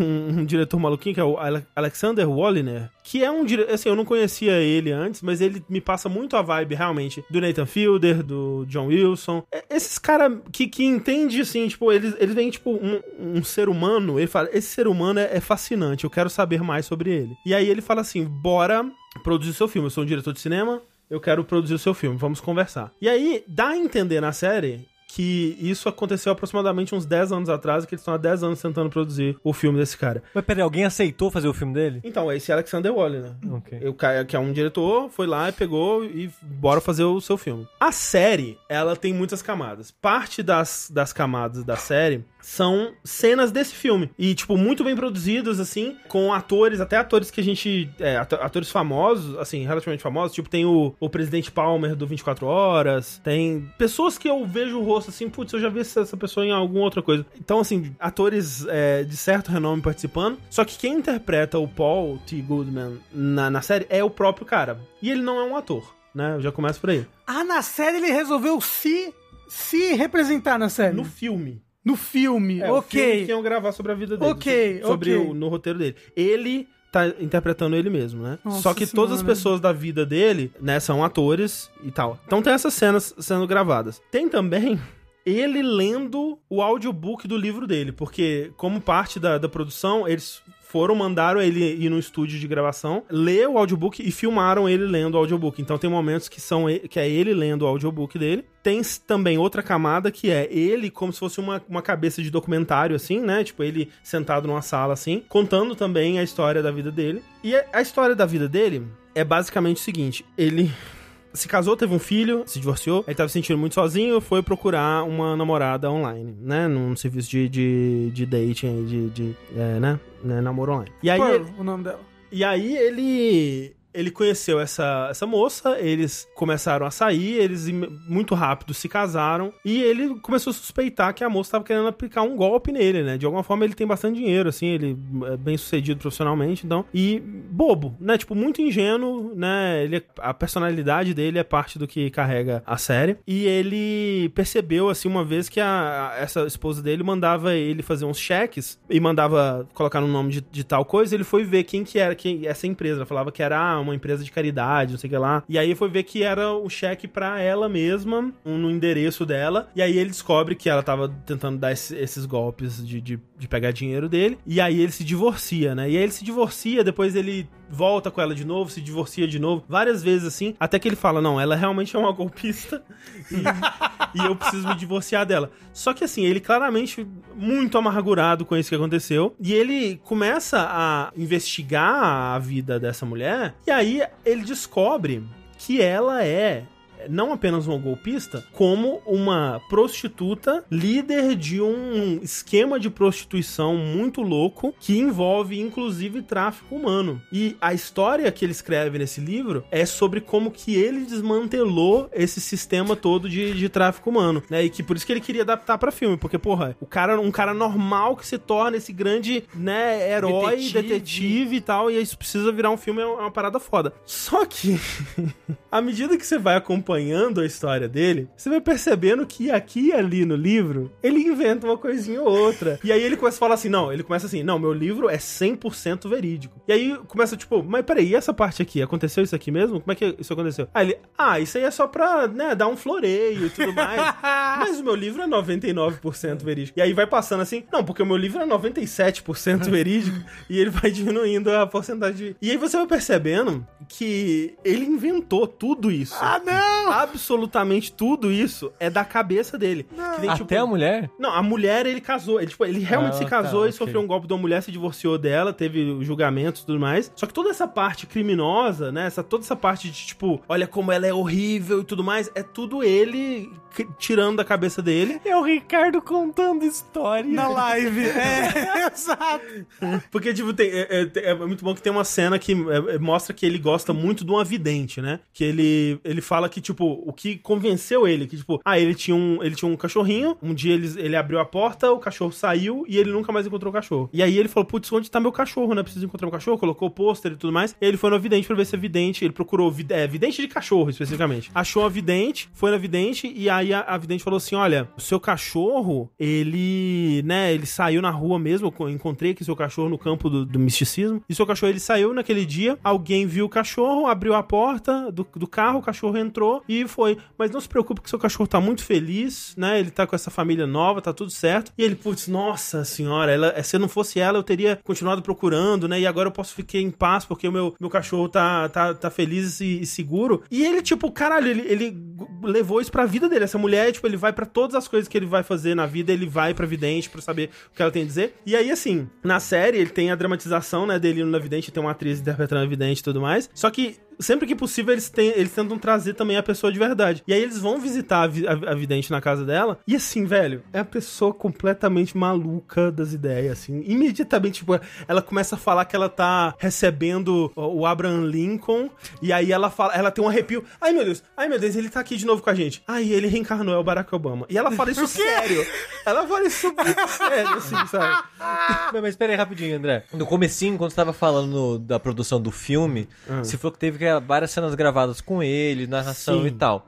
A série, ela reutiliza essas gravações do filme? Como é, como é que funciona essa é que- dinâmica? É que, nunca foi lançado nada, né? Tudo que tá- foi lançado sobre isso é, é na série. E realmente essa é uma parte muito interessante do filme, porque, tipo, você tem essas gravações do filme que é, tipo, é bem produção de cinema mesmo, é, sabe, a iluminação foda, maquiagem e tudo mais. Só que a linha entre isso e o que é real e o que tá no. o que tá sendo filmado, ela é muito tênue. Porque você tá, por exemplo, tem muitos momentos que você tá vendo uma cena dessa, e aí, tipo, entregou, a, a- entregou o diálogo e tudo mais, parou a cena, você- aí não corta, tipo, você ouve, corta no fundo, e aí vem um maquiador, tipo, sem cortar nada, e aí começa os atores a conversarem entre si, e muitas vezes o Paul é, contando da vida dele pro ator com quem ele tá contracenando, e ele começa, tipo, nossa, essa- esse momento da minha vida foi foda, né, e aí aconteceu isso e tudo mais. Então, tipo, a- o, o espaço entre o que é real e o que é ficção, ele é muito borrado, e eu acho isso muito interessante. Tem cenas, assim, que a cena tá no, no, no seriado desse, desse jeito, tipo, é um ator conversando com ele pelo, pelo telefone, assim, e aí é um momento que ele, ele quer ir na polícia, mas aí o, o- ele entrou em contato com o ex-marido dessa, dessa esposa dele, e o ex-marido fala, não, porque ela tem contatos com a polícia, se eu fosse você, não ia na polícia, porque senão eles, você vai estar em perigo, não sei o que lá, e é uma cena dramática, assim, de um ator falando no telefone, assim, só que aí ele tá tipo, não, não vai na polícia, não, e aí ele fica distraído por uma mosca, ele mata a mosca, assim, tipo, pá, E aí ele continua a cena. E, tipo, tem cenas onde o personagem tá conversando, aí vem um maquiador pra retocar a maquiagem no meio. Tem cenas onde, tipo, ele dá o diálogo, aí ele fala assim: Diretor, eu posso olhar pra câmera e mandar uma mensagem pro público? E aí ele fala assim: E foi aí que minha vida começou a desandar. tipo, umas coisas assim, sabe?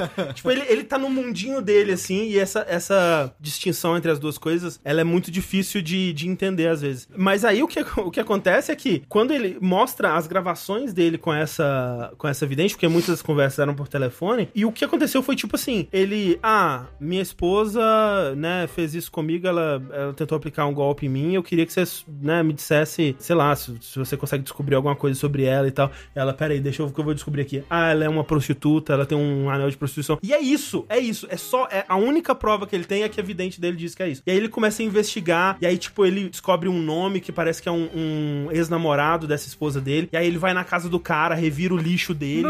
E aí no lixo dele ele encontra uma, uma imagem rasgada que é um, uma foto de uma, uma menina asiática, assim, mas só uma foto, assim, sem contexto nenhum. E ele, estão trazendo meninas asiáticas para os Estados Unidos. É uma parada de, de tráfico humano. E é incrível, assim, tipo, é muito foda. Tipo, tem uma, um momento que ele vai na vidente e a vidente fala assim: Eu tô tendo aqui, ó, tô tendo comigo aqui que a sua esposa, ela fez pornô. Pode ir no, no- pro- procurar. Que ela não usava o nome dela, ela usava o nome, e aí ela fala um nome qualquer assim. Mia Khalifa. É, tipo, ele fala- ela fala um nome tipo Maria Joaquina, é o nome que ela usava no pornô. Se você procurar, você vai encontrar e você vai descobrir o histórico dela. E aí ele pega uma foto da esposa dele, vai numa, numa loja de filme pornô, e isso daí é dramatizado no. No na- no filme. no filme, como se fosse uma cena de, um- de, um, de um filme mesmo. E aí ele vai lá, leva a foto, né? E aí ele põe a foto no balcão assim. É, você conhece essa mulher?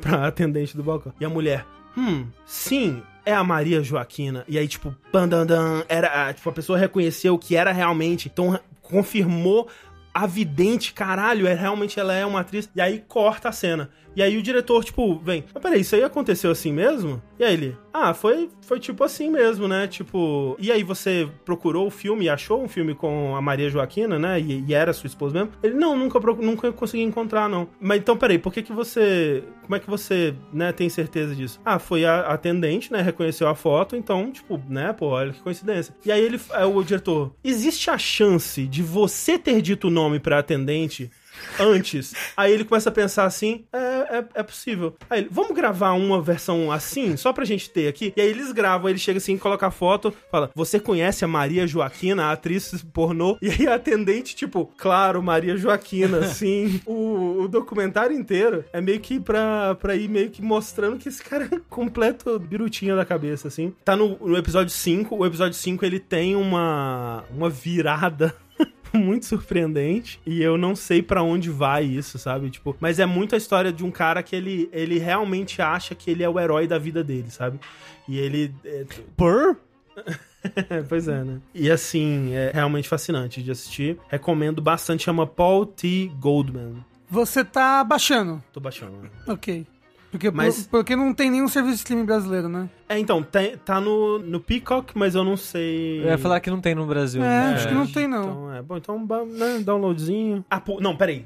Eu tenho, uma, tem uma, uma coisa que eu preciso, preciso contar esse, esse momento, é muito bom. Tipo assim, ele. É, é muito engraçado que ele começa. Não, é, é, um, é um esquema de tráfico humano e prostituição. Eu vou desmontar isso porque isso é errado, isso é um crime, não sei o que lá. E aí ele vai contar a, a história da vida dele. E a primeira esposa dele, ele conheceu num catálogo de esposas russas pra você casar. E aí ele encontra uma esposa russa lá e ele né, começa a conversar com ela por telefone, viaja pra Rússia, ele não se dá bem com ela, mas aí ele acaba se dando bem com outra esposa russa do mesmo serviço lá. E aí ele se casa com ela, tem um filho com ela, eles vão morar juntos nos, nos Estados Unidos. O casamento não, não, não dá certo, né? Ele fala que depois de um tempo ela foi. Ela começou a morar num, num cômodo da casa só, não, eles não se viam mais. E aí tem a cena, a dramatização da cena do filme, que é a cena do divórcio, no momento em que ele decide pedir o divórcio. Que aí são os dois tomando é, café da manhã, almoçando assim na mesa. E aí tem o, um, o momento que ele fala assim: não, isso aqui não está dando mais certo entre a gente. Eu não consigo mais ver você como minha esposa e você não me ama mais e eu acho acho melhor a gente terminar, tipo, num jeito bem cool, assim, tipo, bem, bem fodão. E aí ela, o quê? Eu não acredito, não acredito que você está fazendo isso comigo. Você vai me abandonar, eu não vou conseguir viver sem você. E começa a jogar os pratos nele, ficar puta e tudo mais. Aí corta a cena, beleza. Aí o diretor, tipo, como é que foi? Foi legal, né? A cena e tudo mais? Aí ele, não, foi, foi, foi bacana, né? Vamos tentar mais uma vez e tal. Que tal se a gente tentar que nem no dia que a gente ensaiou, né? E aí corta pra filmagem do dia que ele ensaiou, que é ele tentando essa cena com várias atrizes, né? Pra, pra escolher a atriz que vai fazer a ex-esposa dele. E aí, né, as atrizes lá, tipo, com todos com o mesmo tipo físico, assim e tudo mais. E aí vira a câmera e no canto da sala tá o filho dele de verdade e a ex-esposa dele de verdade. E aí pergunta pra ela, o que, que você achou de como foi, foi feita essa cena assim? E aí a esposa dele, ah, sei lá, né, a história dele, melhor não me meter muito, né, mas, né, foi ok e tal. Aí eles começam a insistir, tipo, e ela decide fazer a cena com ele ali, né, no, no ensaio. E aí a cena de verdade, do ponto de vista dela, é, tipo, mó triste, porque eles simplesmente não deram certo fisicamente, né, como um casal, o que, né, acontece, e ela tava, tipo, meio incrédula, porque, tipo, mas peraí, né, nosso primeiro problema é que você já vai me abandonar, é isso mesmo? Tipo, o nosso filho, eu tava tentando fazer dar certo, apesar da gente não ter dado certo, por conta do nosso filho, e pra você, tipo, acabou e foda-se, né? E aí faz essa cena e, tipo, é muito Caralho. é muito bad, assim, tipo, mostrando que tudo, tudo do ponto de vista dele é o mundo contra ele, é tipo, tudo, meu Deus, eu sou o protagonista e o mundo não me deixa, e toda a direção da série pra mostrar que meio que nada foi assim de verdade, sabe? Então, tipo, é fascinante, assim. O último muito episódio, interessante. então, ele vai virar um idoso que mata todo mundo? Vamos descobrir, não é mesmo? Mas só na cabeça dele. É, não é tudo falso, assim como o Borá fi- fingiu ser no comentário real. Então, eu não corri atrás de ver, assim, mas eu.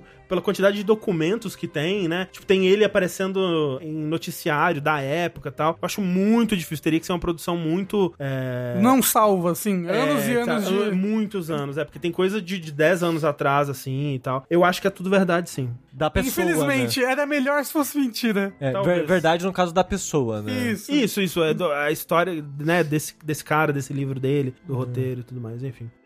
E aí, assim, antes de passar pra, pro filme que o Rafa vai trazer aqui, você aí talvez pode estar se perguntando, ué, mas e The Last of Us? E a série do momento, né? Cadê? Cadê? Vocês não vão falar sobre o que vocês estão achando desse grande evento midiático aí dos, dos videogames com, com TV? E sim, nós vamos falar sobre isso, porque eu comecei com a Mikan, né? Mikan com 300 no final, um podcast próprio pra falar sobre The Last of Us. Porque a gente passou 8 horas falando sobre o 2, 12 horas, né, não editado. E é muita coisa pra falar, né? É muito muita emoção pra sentir, muito Detalhe. muito detalhe pra comentar. Então a gente decidiu meio que de última hora fazer um um podcast só pra falar sobre a série do The Last of Us, que é o Podcast of Us, que vai ser postado aqui no feed do Não Games, do Jogabilidade. E eu tava pensando também em colocar num feedzinho dele também separadinho pra, né, pra ficar organizadinho depois. Podia ser The Cast of Us. Porra, Rafa, Podcast of Us. Então podia ser The Cast of Us. O, D, o pod tá no lugar do D. O Rafa, ele acabou de me falar como se a ideia toda não fosse já esse trocadilho que ele acabou de fazer. Não, Por quê?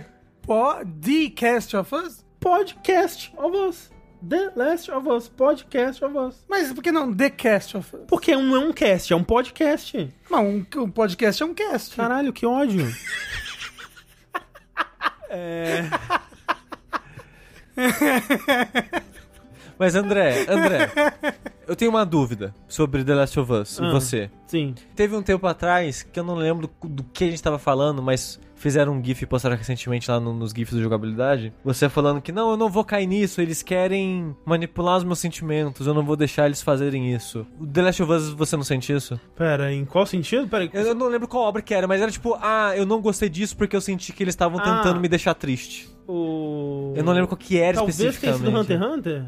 É, talvez. É. Talvez foi o Hunter x Hunter. Não, não, não sinto. Você É porque, sente? é porque eles querem, né? É, É, eu, ca- eu, ca- si- The Last of Us eu sinto. É. Casa de Ferreira, É, de pau, né? No, no primeiro. No, no- início, né? No prólogo, eu sinto. Aham. Ah, mas é, o porra, prólogo tá lá pra isso, né? É, mas ele tá lá pra, pra aquela tristeza explica quem é aquele personagem, Assim, entendeu? Constrói mais coisas. É, então, eu, Sim, não, eu, não exato. acho, eu não acho que é uma cena que ela só serve pra te fazer sentir triste, entendeu? Mas ela fez. Mas, É, mas é, a ideia é, é, tipo, vão, é- né, vão fazer uma cena pra deixar sentir Então, triste. eu acho que é pra deixar sentir triste. Eu acho que a tristeza é uma consequência de uma construção de personagem que eu acho muito complexa e interessante. É. Olha só, Eu diria que essa cena, quando lançou em 2013, Aham. era a cena mais impactante dos videogames. Na época, assim. Talvez pra desse tipo de videogame. Mas é porque a atuação. É, então, é eu porque- nunca tinha visto uma atuação daquelas em Não, videogame. não tinha, mas assim, né? Tem outros jogos sem atuação que também eram emocionantes e complexos narrativamente aí também, né? Não, Mas é Kazuki que... impactante, não, não necessariamente emocionante. The Brutal Attack, a gente fala sobre isso no podcast of Us, Uhum. sobre esporos ou não esporos. No primeiro episódio já dá pra ver que não vai ter esporos. E o André explica um pouco do porquê. Sim. Isso e muito mais no The Podcast, podcast of Us. Eu, Rafa, foi Rafa- The Cast of não, Us. Não, não, não. O Rafa fa- fe- cutucou o André como se fosse, tipo, viu só eu ter feito isso, mas não, eu só falei isso porque você colocou na minha cabeça. Ah, será? e, André, vai sair então um episódio por episódio e Isso. vai sair no nosso feed do Não Games. Isso. Exato. Toda, Possivelmente toda no feed próprio também. É, toda falou. segunda, né? O episódio vai sair no domingo, então segunda-feira a gente vai fazer uma live no canal da Mikan, depois sai como podcast no nosso. E, né, a gente vai ter convidados. Então o Rafa, que tá bem empolgado com a série, deve Tô, tô participar. empolgado demais, meu Deus do céu. Né? E outras pessoas aí do, do universo Mikan Habilidade. Isso. É Micambilidade é você.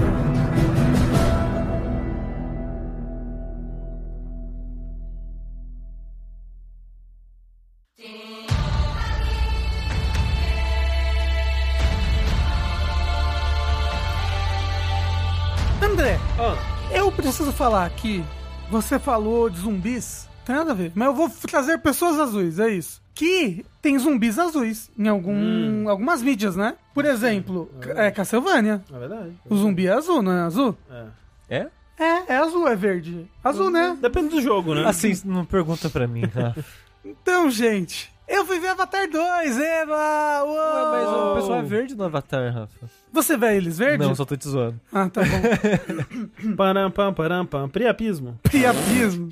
Avatar 2. Finalmente saiu a sequência de do grande filme quebrador de bilheterias, Avatar, de James Cameron. Qual a sua opinião sobre Avatar, o primeiro, 2009, James Cameron, Pessoas Azuis? Divertido. Ok. Tipo, tal qual Avatar 2, eu acho que ele é um filme que vale muito pela experiência no cinema.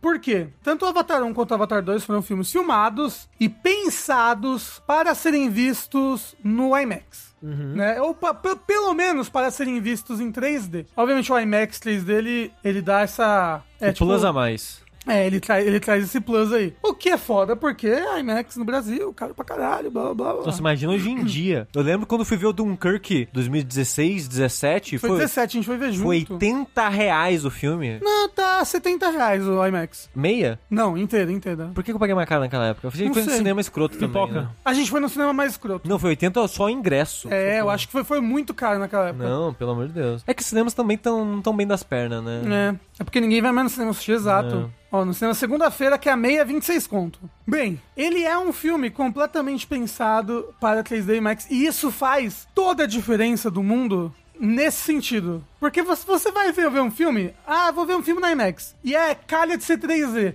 O 3D é, uma, é um pensamento. É um pensamento, é uma produção. A execução do 3D dentro do filme é uma, é uma execução póstuma. né? Não, não, é uma não, coisa não. posterior. Não, não, não. Resident Evil 5, a retribuição 3D no cinema foi filmado com câmeras 3D. A cena que o cara do march- martelo bate na Alice no banheiro é muito impressionante. Eu vi no cinema com óculos 3D. É, mas não sei, assim, eu. eu, Não, eu- mas por quê? Porque isso muda a maneira como você pensa no filme. Aham, é a aham. maneira como as cenas são pensadas. Todas as cenas são pensadas para serem 3D. Então, então vo- você não vai ter cortes super rápidos. Sim, você sim, não sim. vai ter ce- certos ângulos de câmera. Você vai pensar todas a, toda a quadrinização Uhum. do filme. Você vai pensar, ok, isso daqui vai ser visto em 3D. Ou seja, tudo vai pra longe ou pra perto da tela. Não, não, não, não. Porque, ah, principalmente esse 3D do cinema, você não tem muita coisa que sai da tela. Tipo, a gente tinha quando a gente tinha essa imagem quando era criança, de que, uou, Ah, as coisas estão vindo na minha direção. O, o começo do 3D era tudo isso, Rafa. É tudo jogando as coisas na, na Não, sua eu, cara. eu sinto que o 3D.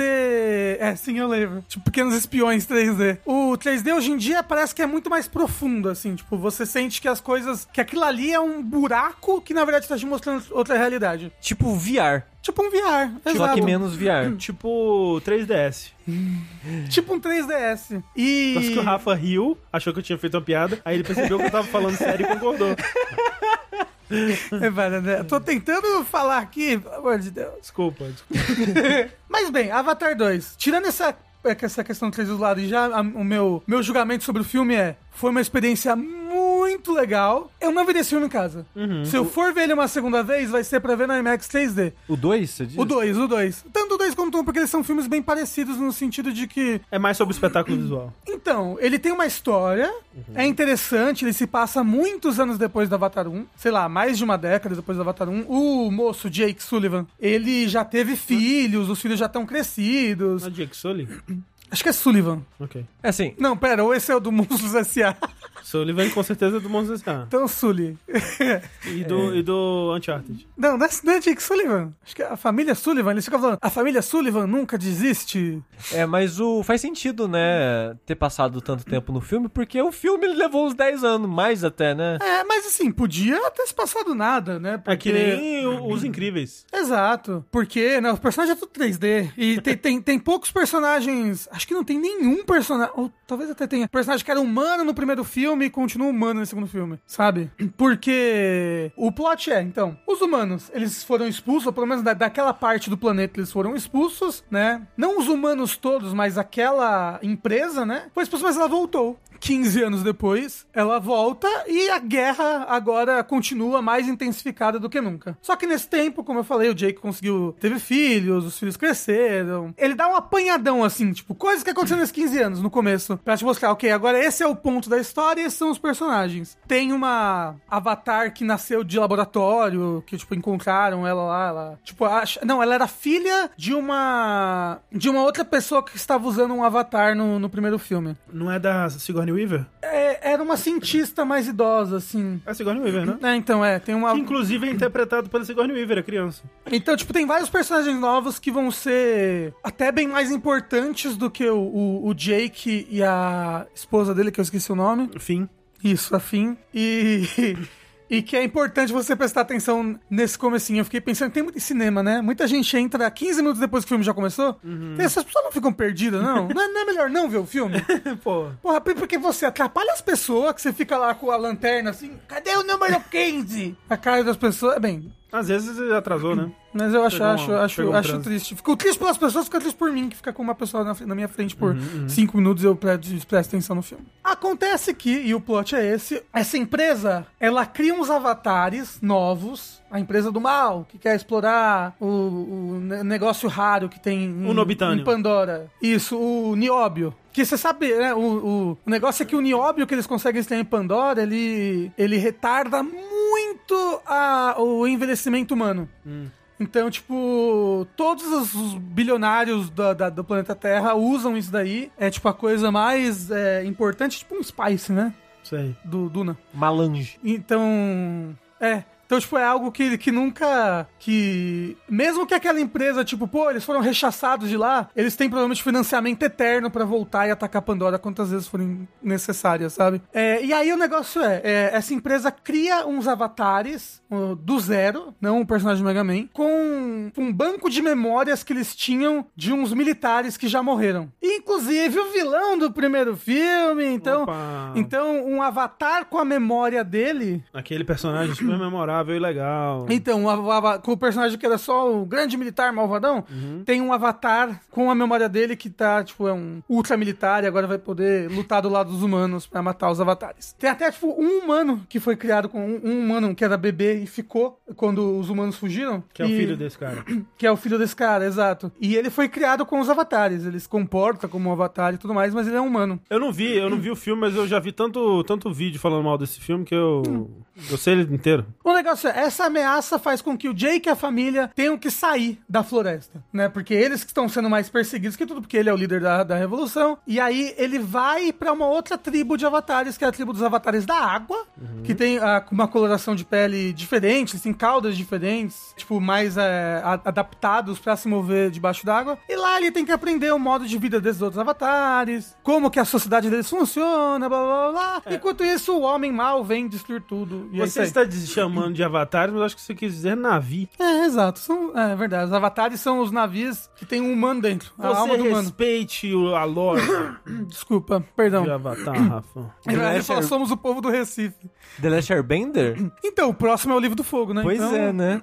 O negócio é, por que, que eu não assisti isso em casa? O espetáculo visual é muito importante. É um filme com um milhão, um milhão, tipo, sério, o fi- o filme tem duas horas e meia, quase três horas. Porra, uma hora do filme. 40 minutos do filme, 40, 50 minutos do filme.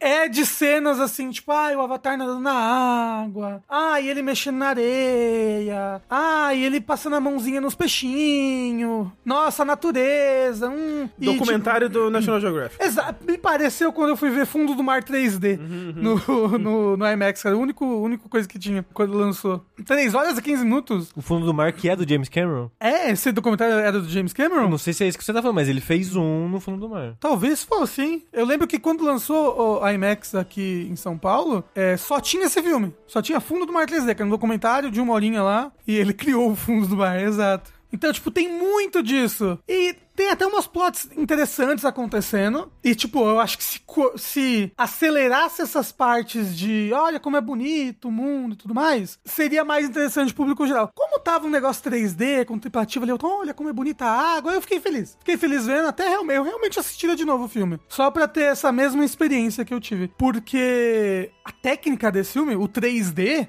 é uma coisa que eu nunca vi em outro filme desse jeito, assim. É real. Tu- Tudo que tem um momento que tem uma baleia. Aquela baleia de verdade. Aquela baleia é de verdade. Não é que não foi feito no computador, não. Não é possível. Eles filmaram em outro planeta mesmo, entendeu? É um outro nível, sabe? É, o- é o- uma coisa que eu tava pensando muito enquanto eu assistia. Eu falava, caralho, é isso que as pessoas falam quando ela fala o estado da arte, né? Que, tipo, é o ponto mais alto da tecnologia atual em um certo quesito. É isso. O 3D desse filme é o estado da arte. É, o porque- estado da arte que a gente tem. Até porque, graças a Deus, o 3D morreu, né? Não, não, não, não, não. Eu não estou falando do 3D técnico de um olho, cara. Tô falando. CG, Tô então. falando do CG, do Computer Graphics. Entendi, entendi. É o estado da arte que a gente tem. E é impressionante. É muito impressionante. Inclusive, as cenas de ação, muito violentas, achei por sinal. É É, tudo de mentira, né? é porque o, o negócio é, né? É, ser humano contra avatar. Você fica torcendo pro, pro avatar, né? E aí você fica feliz quando o ser humano morre. Você fica, caralho, o ser humano morreu. Eita, caramba, morreu de um jeito feio. Puta que pariu, cortaram o braço do ser humano.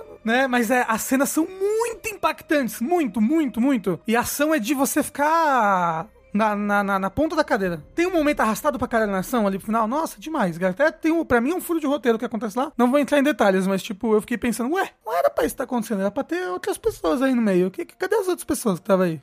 Mas bem, são muito boa. A direção das cenas de ação, muito, muito boa. E gráficos. É tipo jogar jogar jogo no, no lançamento de console. Tipo, o lançamento do Xbox One, né? Tinha aquele Rise, que o negócio, o negócio era o gráfico bonito. É tipo isso. Aí a história é legal, porque, assim, é um pouco. Você, sai do cinema querendo ser ecofascista? Sai.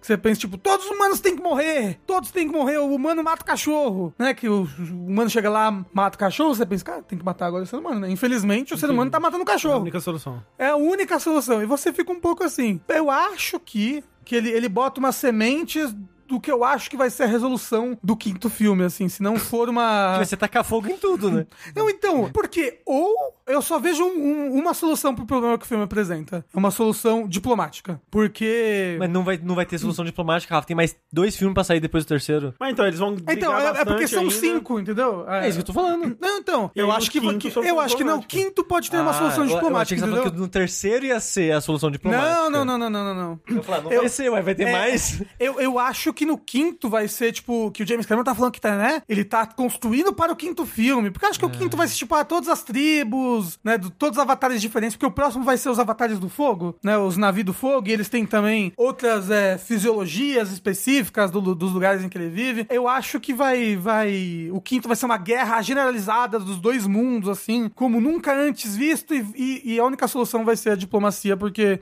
Ou a solução é, tipo, os humanos mataram Pandora toda e acabou, entendeu? Mas, no geral, eu recomendo se você... Tem dinheiro pra ver no exato, IMAX. Exato, se você tem dinheiro pra ver no IMAX, porque é muito caro, o IMAX é muito caro. E eu não vejo por que ver esse filme senão no, no, no, no IMAX, sendo que a parte gráfica dele é a parte que, tipo, que é o que faz ele valer ser visto, entendeu? Mas... É legal. Eu achei que, tipo, eu super entendo que ele não gostou desse filme, porque, como eu falei, uns 50 minutos de gente nadando debaixo d'água. Pequena sereia, a fase da, da pequena sereia no Kingdom Hearts, entendeu? É isso, é uns 50 minutos daquilo. Sei. É, só que sem música. Ah, Só é- que sem música da pequena sereia, né? Já me perdeu. Quer dizer, talvez seja bom, né? Porque aquele loop também é 10 segundos, aí você ouve ele por 3 horas. Então, mas só, só recomendo nisso daí. A história é legal, tipo, ela funciona, mas não é tipo, meu Deus, não, agora eu estou. Que ele é uma história de sessão da tarde com o gráfico mais impressionante que eu já vi na minha vida. É isso. Eu não, eu não me interesso muito, provavelmente não. Se eu não vi no cinema, com certeza não vou ver em casa. E não me interessa muito ver no cinema também, porque eu imagino que, né, a qualidade, né, dos efeitos visuais tenha melhorado. Mas quando eu vi o primeiro, que também era o estado da arte, né, e aquela coisa toda em sua época, não fez absolutamente nada por mim, sabe? Tipo, tanto o mundo, os efeitos especiais, os navios, o 3D. Tipo, foi, pra mim foi, foi o momento que eu falei assim, tipo, ok, é uma tecnologia morta, né? Porque se esse aqui é o melhor que eles têm pra oferecer, Mas você viu no IMAX 3D? Vi, o primeiro eu vi. Caralho. É, tipo, me nossa, me incomodava coisa tipo. Cara, que eles não encontraram uma solução pra legenda, né? A legenda me deixa puto nesse, nesse fi- filme 3D no geral. Por quê? Porque ela tá num plano próprio dela, e às vezes tem coisa que é pra estar na frente da legenda, e aí seu olho fica meio vesgo, assim, porque a legenda ela tá na frente de alguma coisa que parece que tá num primeiro plano maior do que a legenda, sabe? Ah, a legenda, pelo menos hoje em dia, no, no ela tenta ficar do 3D, lado, né? Assim, tipo, enquadrada. É, não, né, ela então. fica aonde é o ponto focal daquela Isso, cena. isso. E a legenda, ela, ela, ela acaba ficando, pelo menos nesse filme eu percebi, ela estava num. Ela não estava sempre na frente.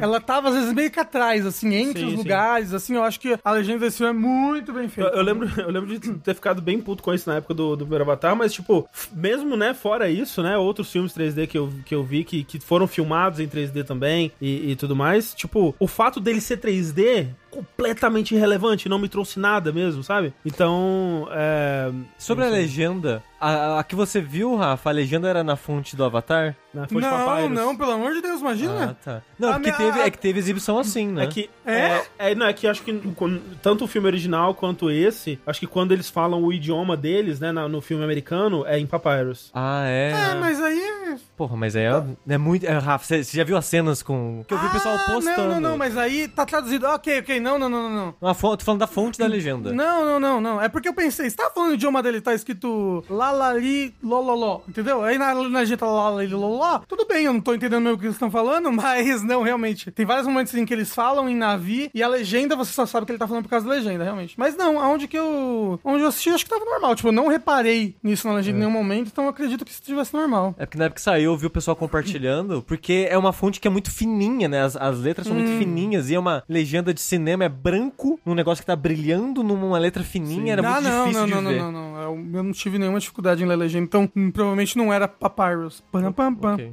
Nem Não, é assim. Sans. É, essa daí que você contou, cantou, não é- enfim. Avatar 2, a Lenda de Korra. Exato. Oh, falando nisso, vocês viram que vai lançar um monte de coisa do Avatar, do Lenda de Aang? Vai ter uma terceira. Eu vi, um terceiro eu arco. né? Vai ter um terceiro, uma terceira série com um Avatar, um Avatar novo da tribo da Terra. E vai ter, acho que, um filme com Isso. o pessoal do Eng. E você viu quem que eles chamaram pra dirigir? M. Night Shyamalan. Achei que você ia falar James Cameron. James Cameron. Mas assim, porra, eu quero, eu quero, eu quero, eu quero- ver, ver Avatar 2 de novo, porque eu realmente é, eu achei muito gostoso. E Aí. as cenas de ação são muito gostosas. Mas eu só iria se, tipo, fosse com algum amigo que não tenha visto, Não sabe? se preocupa não, Rafa, vai ter mais filme pra você É, vai ter, todo ano vai ter Avatar agora. E agora, em teoria, eles gravaram vários seguidos, é, né? exato, exato. Então não vai durar, demorar mais 13, 14 Mas assim, eu vi um vídeo do, do Corridor Crew analisando a água do filme, é bem impressionante mesmo. Tudo no filme é muito personagem, você não acredita em mim. Não, eu acredito, é. Eu vi, eu vi a cena que, ele, que eles estão mexendo num negócio, amarrando um, um arco, assim, e a, a água na mão deles, assim, é, tipo, muito impressionante. É real, tudo é real. É impossível, isso. Tudo é real. Ele demorou tanto porque eles estavam indo lá no planeta filmar, entendeu? E pra voltar demora, que tem muito trânsito.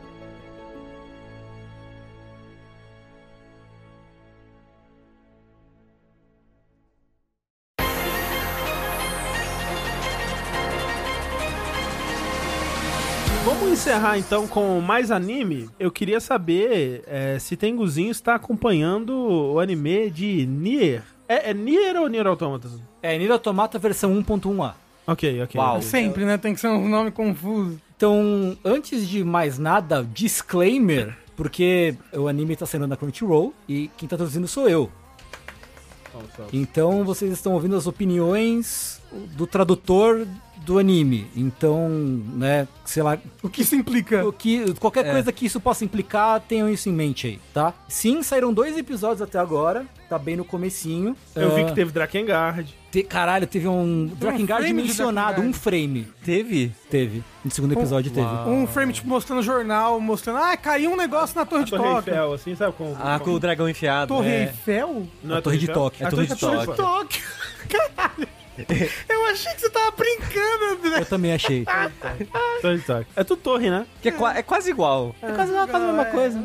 É uma estrutura de metal que faz um pinto Ah, gigante na o cidade. Japão paga pau de, de, de França, Paga, né? paga Isso é mesmo. verdade. Isso daí, Isso é acho que verdade. nem eles vão, vão desmentir, André. Nem eles vão negar isso daí. Isso Ficaram é. felizes de eu ter chamado. Pois é.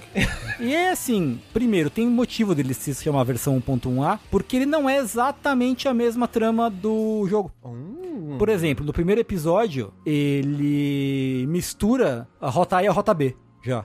Que é a mesma história, vista por dois pontos de vista diferentes, eles já con- condensam isso no episódio só. No segundo episódio, eles mostram coisas que não tem no jogo da história. Eles exploram outros núcleos da história. Então, assim, no primeiro episódio eu tava assim, ah, legal. Muita gente simplesmente não gostou, achou ruim. E eu não culpo as pessoas que acharam ruim, porque ele é, sei lá, esquisito. Parece que, parece que não faz sentido estar ali, existir esse anime, sabe? Você sabe se o Taro teve algum envolvimento com o anime? Ah, ele tá lá de, ele tá lá de consultor. Né? É que as coisas novas, não sei se tem dedo Ah, dele. tem, e tem, tal. tem, tem, tem envolvimento dele sim. É, mas no 2, então, já mostra que ah, o anime vai explorar outras coisas. Já tinham confirmado antes que ia ter uma personagem que só aparece nas peças de teatro, por exemplo. Que vão, já confirmaram ela na história.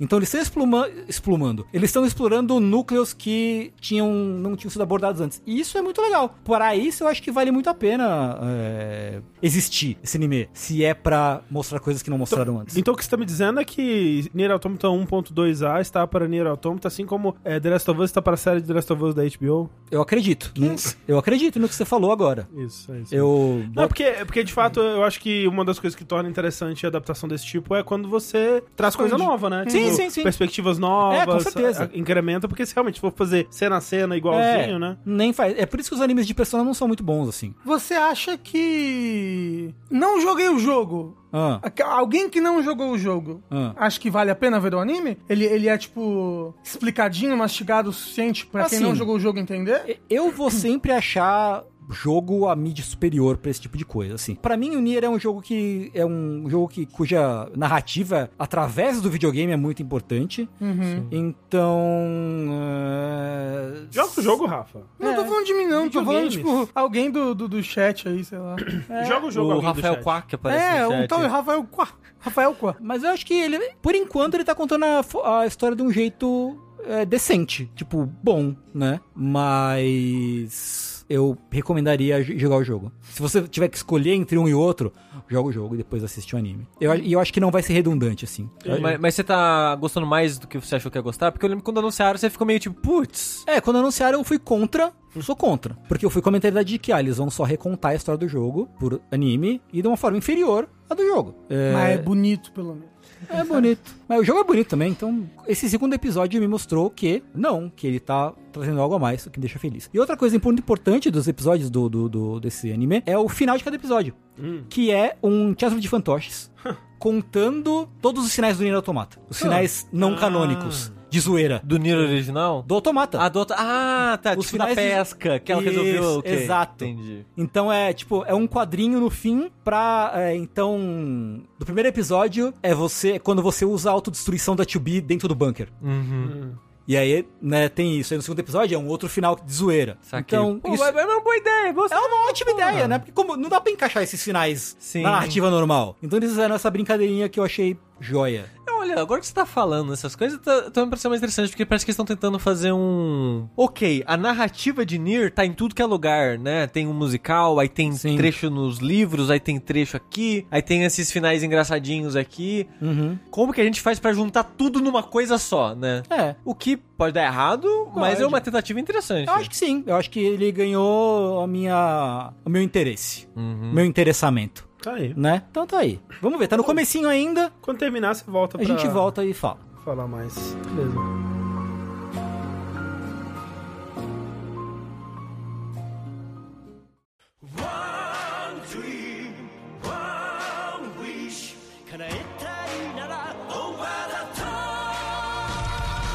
Pra encerrar, eu queria fazer um pequeno momento aqui, meu, de One Piece. Como é que é mesmo? É o... Checkpoint. Checkpoint One Piece. Que eu terminei Whole Cake, que a última vez que eu falei eu estava no meio de Whole Cake, né? Uhum. Eu tava literalmente no meio, eu acho, naquele acontecimento que meio que marca o início da segunda metade. A gente pode falar com spoilers, inclusive. Não? É, no então- Checkpoint One Piece? Checkpoint One Piece a gente Avisa. fala Mas com eu vejo o. Tenguzinho terminou Whole Cake. Mas aí eu vou me Ah, esconder não. lá. No banheiro de novo? Não, se você acha. É bom, você que sabe. É porque eu acho que, eu acho que não precisa Tá. falar de spoiler, porque o que eu vou... Saber o que você acha de umas coisas específicas. Não, é que eu, eu- tudo que eu ia falar é, eu dei uma pausa longa no One Piece durante essa segunda metade do Whole Cake pra ver o Hunter x Hunter, pra ver outras coisas e eu lembrei que eu queria terminar o Whole Cake, pelo menos Whole Cake, pra jogar o One Piece Odyssey, o jogo. Porque em entrevistas falaram que o One Piece Odyssey ele começou a ser feito quando o anime estava em Whole Cake. Então eu pensei... Ah, mas ele vai ter uns spoilerzinhos de Wano, com certeza. Mas aí eu pensei, se o jogo foi feito enquanto o mangá estava em Whole Cake, talvez não tenha spoiler de Wano. E se for ter, não vai ter tanto assim. É um- um- não é uma esperança minha. Então eu queria pelo menos estar em dia com Whole Cake pra jogar o jogo. Terminei o Whole Cake. A segunda metade arrasta mais que a primeira metade. One Piece, né? Fica aí a definição do, de, de One Piece. Peraí, você vai falar com, vocês vão falar com spoilers ou não? Não, não, não, não precisa, eu acho. Só perguntando. É, não precisa. A luta do, do Luffy, que marca, a luta principal do Luffy, que marca essa saga, gostei muito, pra ser sincero. Eu ia falar, ela é bonita no anime, dizem, né? Pois é, a animação dela é muito bonita. Na hora eu tava. É catalista, tipo, é Trigger, que tá a cara da Trigger, tipo, os efeitos de explosão, de coisas rachando no chão. É igualzinho os efeitos, tipo, mais quadra, quadradinho, assim. Às vezes é um dos, um dos Não é, eu fui, eu fui não? procurar, não é. É um cara que dirige as cenas bonitas de One Piece. Uhum. Mas por algum motivo naquela tomou uma direção artística um pouco diferente, assim. O rosto do Luffy fica diferente, tudo fica diferente. É tipo uma luta de, sei lá, 4 minutos, não sei. É uma luta longa pra um anime, assim. E ela fica toda mais bonita, é muito, muito bonita. Eu gostei da resolução dela, eu gostei das consequências dela pro Luffy. A gente tava conversando sobre isso fora de, de live, né? Mas o, o fandom é meio dividido em relação a essa luta, porque muita gente acha que Que o é- Luffy não deveria ter ganhado, né? Mas, mas assim, Spoiler. Ué, o Luffy mas- ganhou uma luta, foda-se. e assim, há quem diga que ele não ganhou, né? Exato. É, assim, eu consigo ver que ele não ganhou. Eu consigo ver aquela luta como o cara deixou, É possível, né? sabe? Sim. Eu, eu- não, não foi uma vitória 100%. Mas de qualquer forma, uma coisa que eu achei interessante é que o final do arco, ele não tem o final tradicional de One Piece. Que normalmente é tipo, acabou-se o que tava O que acontecendo. Vamos ter uns dois, três episódios aqui de conclusão. Vai ter festa, vai ter o churrasco, aí o pessoal vai dançar e vai, né, comemorar. Aí vai ter uns três episódios, sei lá, de transição de arco. E começa de fato o outro arco. E meio que não tem isso. Meio que. Acabou, começou outro. É como se fosse um arco só. É como se Whole Cake One fosse uma coisa só. Porque A sucessão dos acontecimentos é diferente, né? Exato. E Do que normalmente é no Exato, do que normalmente é. E aí eu até fiquei um pouco tipo.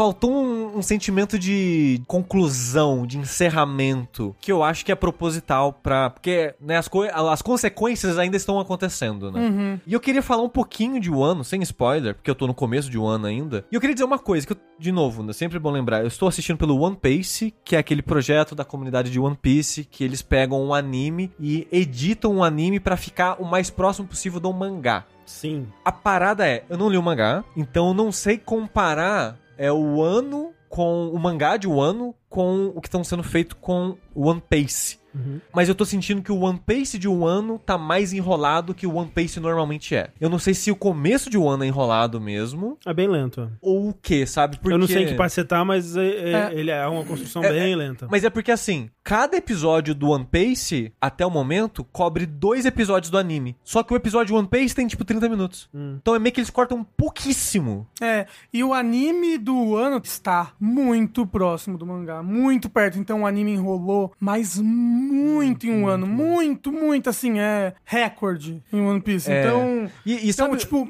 eu acho que se já tivesse o anime todo, talvez o One Piece pudesse ter cortado mais, feito, sabe? É, feito então- um ritmo melhor. Então, mas assim, eu, eu, eu tô fazendo essa comparação de que eu não sei, porque teve momentos que assistindo pelo Pace sem ver o mangá que você não tem certeza se eles tomaram uma liberdade Uhum. artística ali na edição ou se é assim no mangá. Teve uma. Eu não lembro qual arco que foi, mas teve algum momento que. a Acho que talvez Dress Rosa. Tem uma hora assim que vai acontecer alguma coisa e corta e vai pra uma outra parada, puta que pariu. E eu fiquei com aquele tipo. O pessoal da. o meteram o louco aqui na edição, né? Porque mudou o assunto da parada e passou, sei lá, dois episódios e não falaram mais daquilo. Mas até aí, Dress Rosa é isso aí, a experiência Dress Rosa. É, aí. mas aí, aí depois, tipo, ah, era pra deixar um gancho pra gente de, fa de propósito não saber o que acontece. A gente foi ver no mangá e o mangá era assim também. É. Tipo, de um quadro pro outro, tipo, muda, corta, né? Fico puto, e- inclusive. tal. Faz demais. Ele, ele fazer isso de vez em quando é ok, né? Mas cada página ser um, um núcleo, eu fico puto. Então, eu não sei dizer nessa lentidão do One Piece em um ano se o mangá realmente é assim, Mangá é lento. ou se é uma coisa no projeto One Piece, porque o projeto One Piece vai fazer quase dois anos que não sai. Sabe o que eu, eu vou chutar?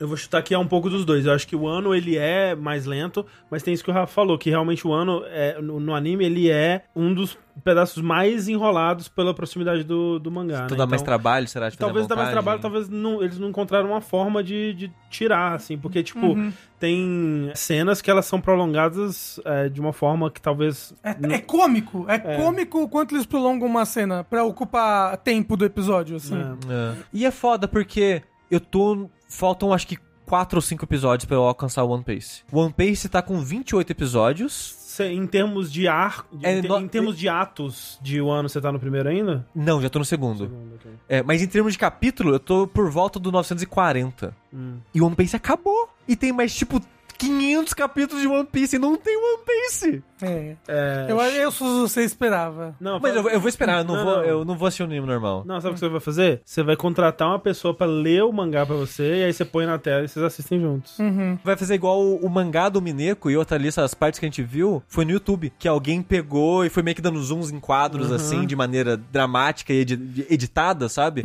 Pra transformar as páginas animadas, entre aspas. Alguém deve ter feito isso com One Piece. Eu acho- Será? Acho muito improvável, porque eles são muito litigiosos. Eu Acho É. que não teria o- mangás inteiros de One Piece no YouTube. Mas o que eu queria falar de, de Wano é, tá enrolado em algumas partes, Uhum. mas quando não tá, eu tô achando tão bom. Mas tá tão. O começo de Wano tá tão bom. Pô, É interessante. A, a Reverie foi muito legal, eu achei. Foi, Muito foi legal, muito né? legal. Em termos de episódio, é triste que é tipo dois, três. Sim, então, sim. acho que é tipo três episódios do One Piece e não, não mostra o que acontece, né? Porque, tipo, mostra o comecinho e todo mundo chegou, mostra algumas coisas. Quando vai acontecer de fato, Reverie, corta pra um ano. É. Então É tá acontecendo tá- ao mesmo tempo. Eu sei, é. tá acontecendo ao mesmo tempo. Então você não tá vendo a conclusão daquilo que você tá vendo o pessoal em um ano. Mas ele bota umas coisas ali que você fica, que porra é essa? Que cara, o que que isso significa? O que que isso Eu- eu- eu- significa? não, sim. Por isso que eu queria ver mais do, do. Aham, é. E aquela hora que eu perguntei pro André na parada do Last of Us de André, você não acha que eles estão intencionalmente te manipulando pra você ficar triste com a morte, né, dessa personagem, coisa do tipo? E eu sei que o ano é mais triste que o normal, dada a situação das pessoas, mas eu comprei. Mas eu, pega mesmo, é mas bem eu, eu, eu, eu comprei, eu, eu tô num, num misto de. Assim, eu tô triste que tá acabando o One Piece, porque eu tô tão revoltado com tudo que tá acontecendo lá. É, mas eu é isso tô mesmo. tão puto. A gente tem que acampar agora, na frente da Jump. 72 Que- horas, que- patriotas. Que a minha vontade é que eu vou assistir isso aqui até acabar. Porque eu quero ver todo mundo desses filhos da puta se fudendo. Porque como que alguém faz isso com essas pessoas? E sabe que é o pior? Eu acho que esse é o arco. Eu posso estar extrapolando muito aqui. Mas eu acho que esse é o arco de One Piece que mais eu consigo ver relação com coisas humanas da Terra. Aham. De comportamento. É Brasil, é muito Brasil, Você- várias coisas É ali. porque, tipo, você vê a maldade que estão fazendo com a população de Wano, não é uma maldade exagerada ali, não, é uma maldade que eu consigo ver sendo, sendo feita e já foi feita, por sinal. Uhum, exato. E é um ódio visceral, assim, que eu tô sentindo. E eu, e eu consigo ver o Luffy caindo nesse ódio aos poucos. Tipo, a penúltima coisa que eu vi, eu vou falar em códigos aqui, foi o Sonic. Aquele episódio do Sonic. Você tá falando mais ideia. mas eu achei engraçado. Hedgehog, cabelo azul. Hong, cabelo azul, não sei. é na neve, assim? Uma batalha não, na neve? não, o nome do personagem eles chamam de Hedgehog e ele tem o cabelo azul. Eu não faço ideia. É muito personagem nessa, nessa Ah, saga. é o... Eu não quero falar- De, deve ser, né, cabelo azul, Eu não quero falar o nome. espetado. Eu não sei, eu li um mangá, era tudo preto e branco. Eu Eu não não, sei quem ideia. tem cabelo azul. Eu quase chorei. Eu foi o momento de One Piece que mais me pegou. Tipo, talvez porque eu já sabia o que acontecia em Marineford, talvez. Mas o que aconteceu ali, a maneira que foi construído, o discurso que o personagem faz, a consequência, a reação das pessoas em volta, eu tava quase chorando. Ah, tá, ok. Você sa- você sabe qual que é? Não. Eu não sei. Eu não faço ideia. Mas eu não, não sei de onde que tira Hedgehog e Não, cabelo também não sei. O nome na tradução tá de Hedgehog, o nome do personagem. Ah, ok. Pera, eu vou. Isso é vou- coisa da tradução em inglês. Eu vou pegar o nome do personagem. É um, é um moço que tem um. Eu, não, eu não quero dar muita descrição. Um, um... Sim, Ok, ok, ok. é isso. É. A tradução em inglês chama de Hedgehog. Bom boneco, bom boneco, bom, Uh, bom, bom essa arco. parte é- é muito pesada. bom, muito bom, muito bom. Não, é, aí eu vi esse episódio que encerra com acontecendo aquilo Uhum. e eu vi mais um episódio. Isso aí. E assim, eu tô, tô investido pra caralho, assim. Não, esse é, eu acho que é um bom, um bom momento, um bom momento pra assistir. De novo, ele vai, ele vai meio que intercalando entre, ah, enrola um episódio, aí no outro episódio acontece um monte de coisa. Aí enrola um episódio, e no outro episódio acontece um monte de coisa. Aí tem um salto de tempo que não faz sentido, que tem uma cena que o pessoal tá aqui, tem uma cena que o pessoal tá do outro lado do país, mas ao mesmo tempo em que corta a cena e esse pessoal atravessa o país, tem um outro pessoal ao mesmo tempo que tá atravessando o país e o arco é tipo, nossa, tá demorando pra gente atra- atravessar o país, né? Enquanto isso, não faz muito sentido. Tem umas coisas assim de distância. É, tem gente que pegou o metrô, tem gente que tá indo É. na, na marginal. Aí tem umas partes que eu acho estranha nesse sentido, tem umas partes que parece que o tempo tá meio convol... passando mais rápido em um lugar do que do outro, tem umas partes que é mais enrolada. É verdade, ó, falaram ali, tem um flashback nesse arco que é muito bom, hein? Nossa. É bem bom mesmo. Top flashback de One Piece. Mas, fora esses pormenores, que eu meio que já acostumei, porque o One Piece ele tem esses problemas sempre, é um problema de One Piece, e se eu já cheguei aqui no, no equivalente ao capítulo 940 e tanto, né, ou eu aceitava isso, ou eu já parava de assistir, barra ler, ou qualquer coisa, mas eu tô gostando muito de Wano, era só isso que eu queria dizer. Tá aí. Uma pena que eu só vou concluir daqui uns 5 anos, mais ou menos. Exato, cinco com cinco anos. anos. Ah! Porque é muito triste que você vai ver assim, o... tem a data que saiu os episódios no One Piece. É tipo, sai um episódio, sei lá, fevereiro de 2021, abril de 2021, janeiro de 2022, não tem mais. Sei. É, saiu um essa semana, o pessoal falou. Ok. Então tem 29, eu acho. Exato. Mas é triste que eu não cheguei nem no mil ainda. É, que eu já não. imagino que vai começar no mil. Vai começar no mil? É o que vai acontecer no episódio mil. No capítulo mil do, Do mangá, Do né? mangá, é. Hum, será que imagina? Será que imagina? Vamos ver. É isso então, né? Exato. Esse, foi Esse- nosso fora da caixa de retorno, né? Foi o nosso Fora da Caixa. Muita, muitas coisas, muitos assuntos, muitos temas para serem discutidos. Quase três horas de podcast. Mas não, não para por aí, né? Porque, como a gente disse mais cedo, teremos mais conteúdo aí no nosso feed não games essa semana. Vamos lançar o Podcast of Us, né? Que é o meu, o meu podcast de Last of Us com a Mikan. Próximos episódios aí teremos convidados também. Toda segunda-feira ao vivo no canal da Mikan. E aí vira podcast e é postado aqui no nosso, no nosso feedzinho. Pra você que tá vendo a live e talvez não conheça, né? Os podcasts da casa, você pode procurar por Jogabilidade, onde você escuta podcasts e você vai encontrar ali dois feeds. Um sobre eh, assuntos de videogames, outro sobre diversos outros assuntos, né? Que incluem Videogames? perguntas Não e videogames? respostas Isso. e anime, basicamente. Que é o que a gente faz aqui. E com isso, nós encerramos mais um Fora da Caixa. Muito obrigado a todo mundo que assistiu até aqui. E até a próxima.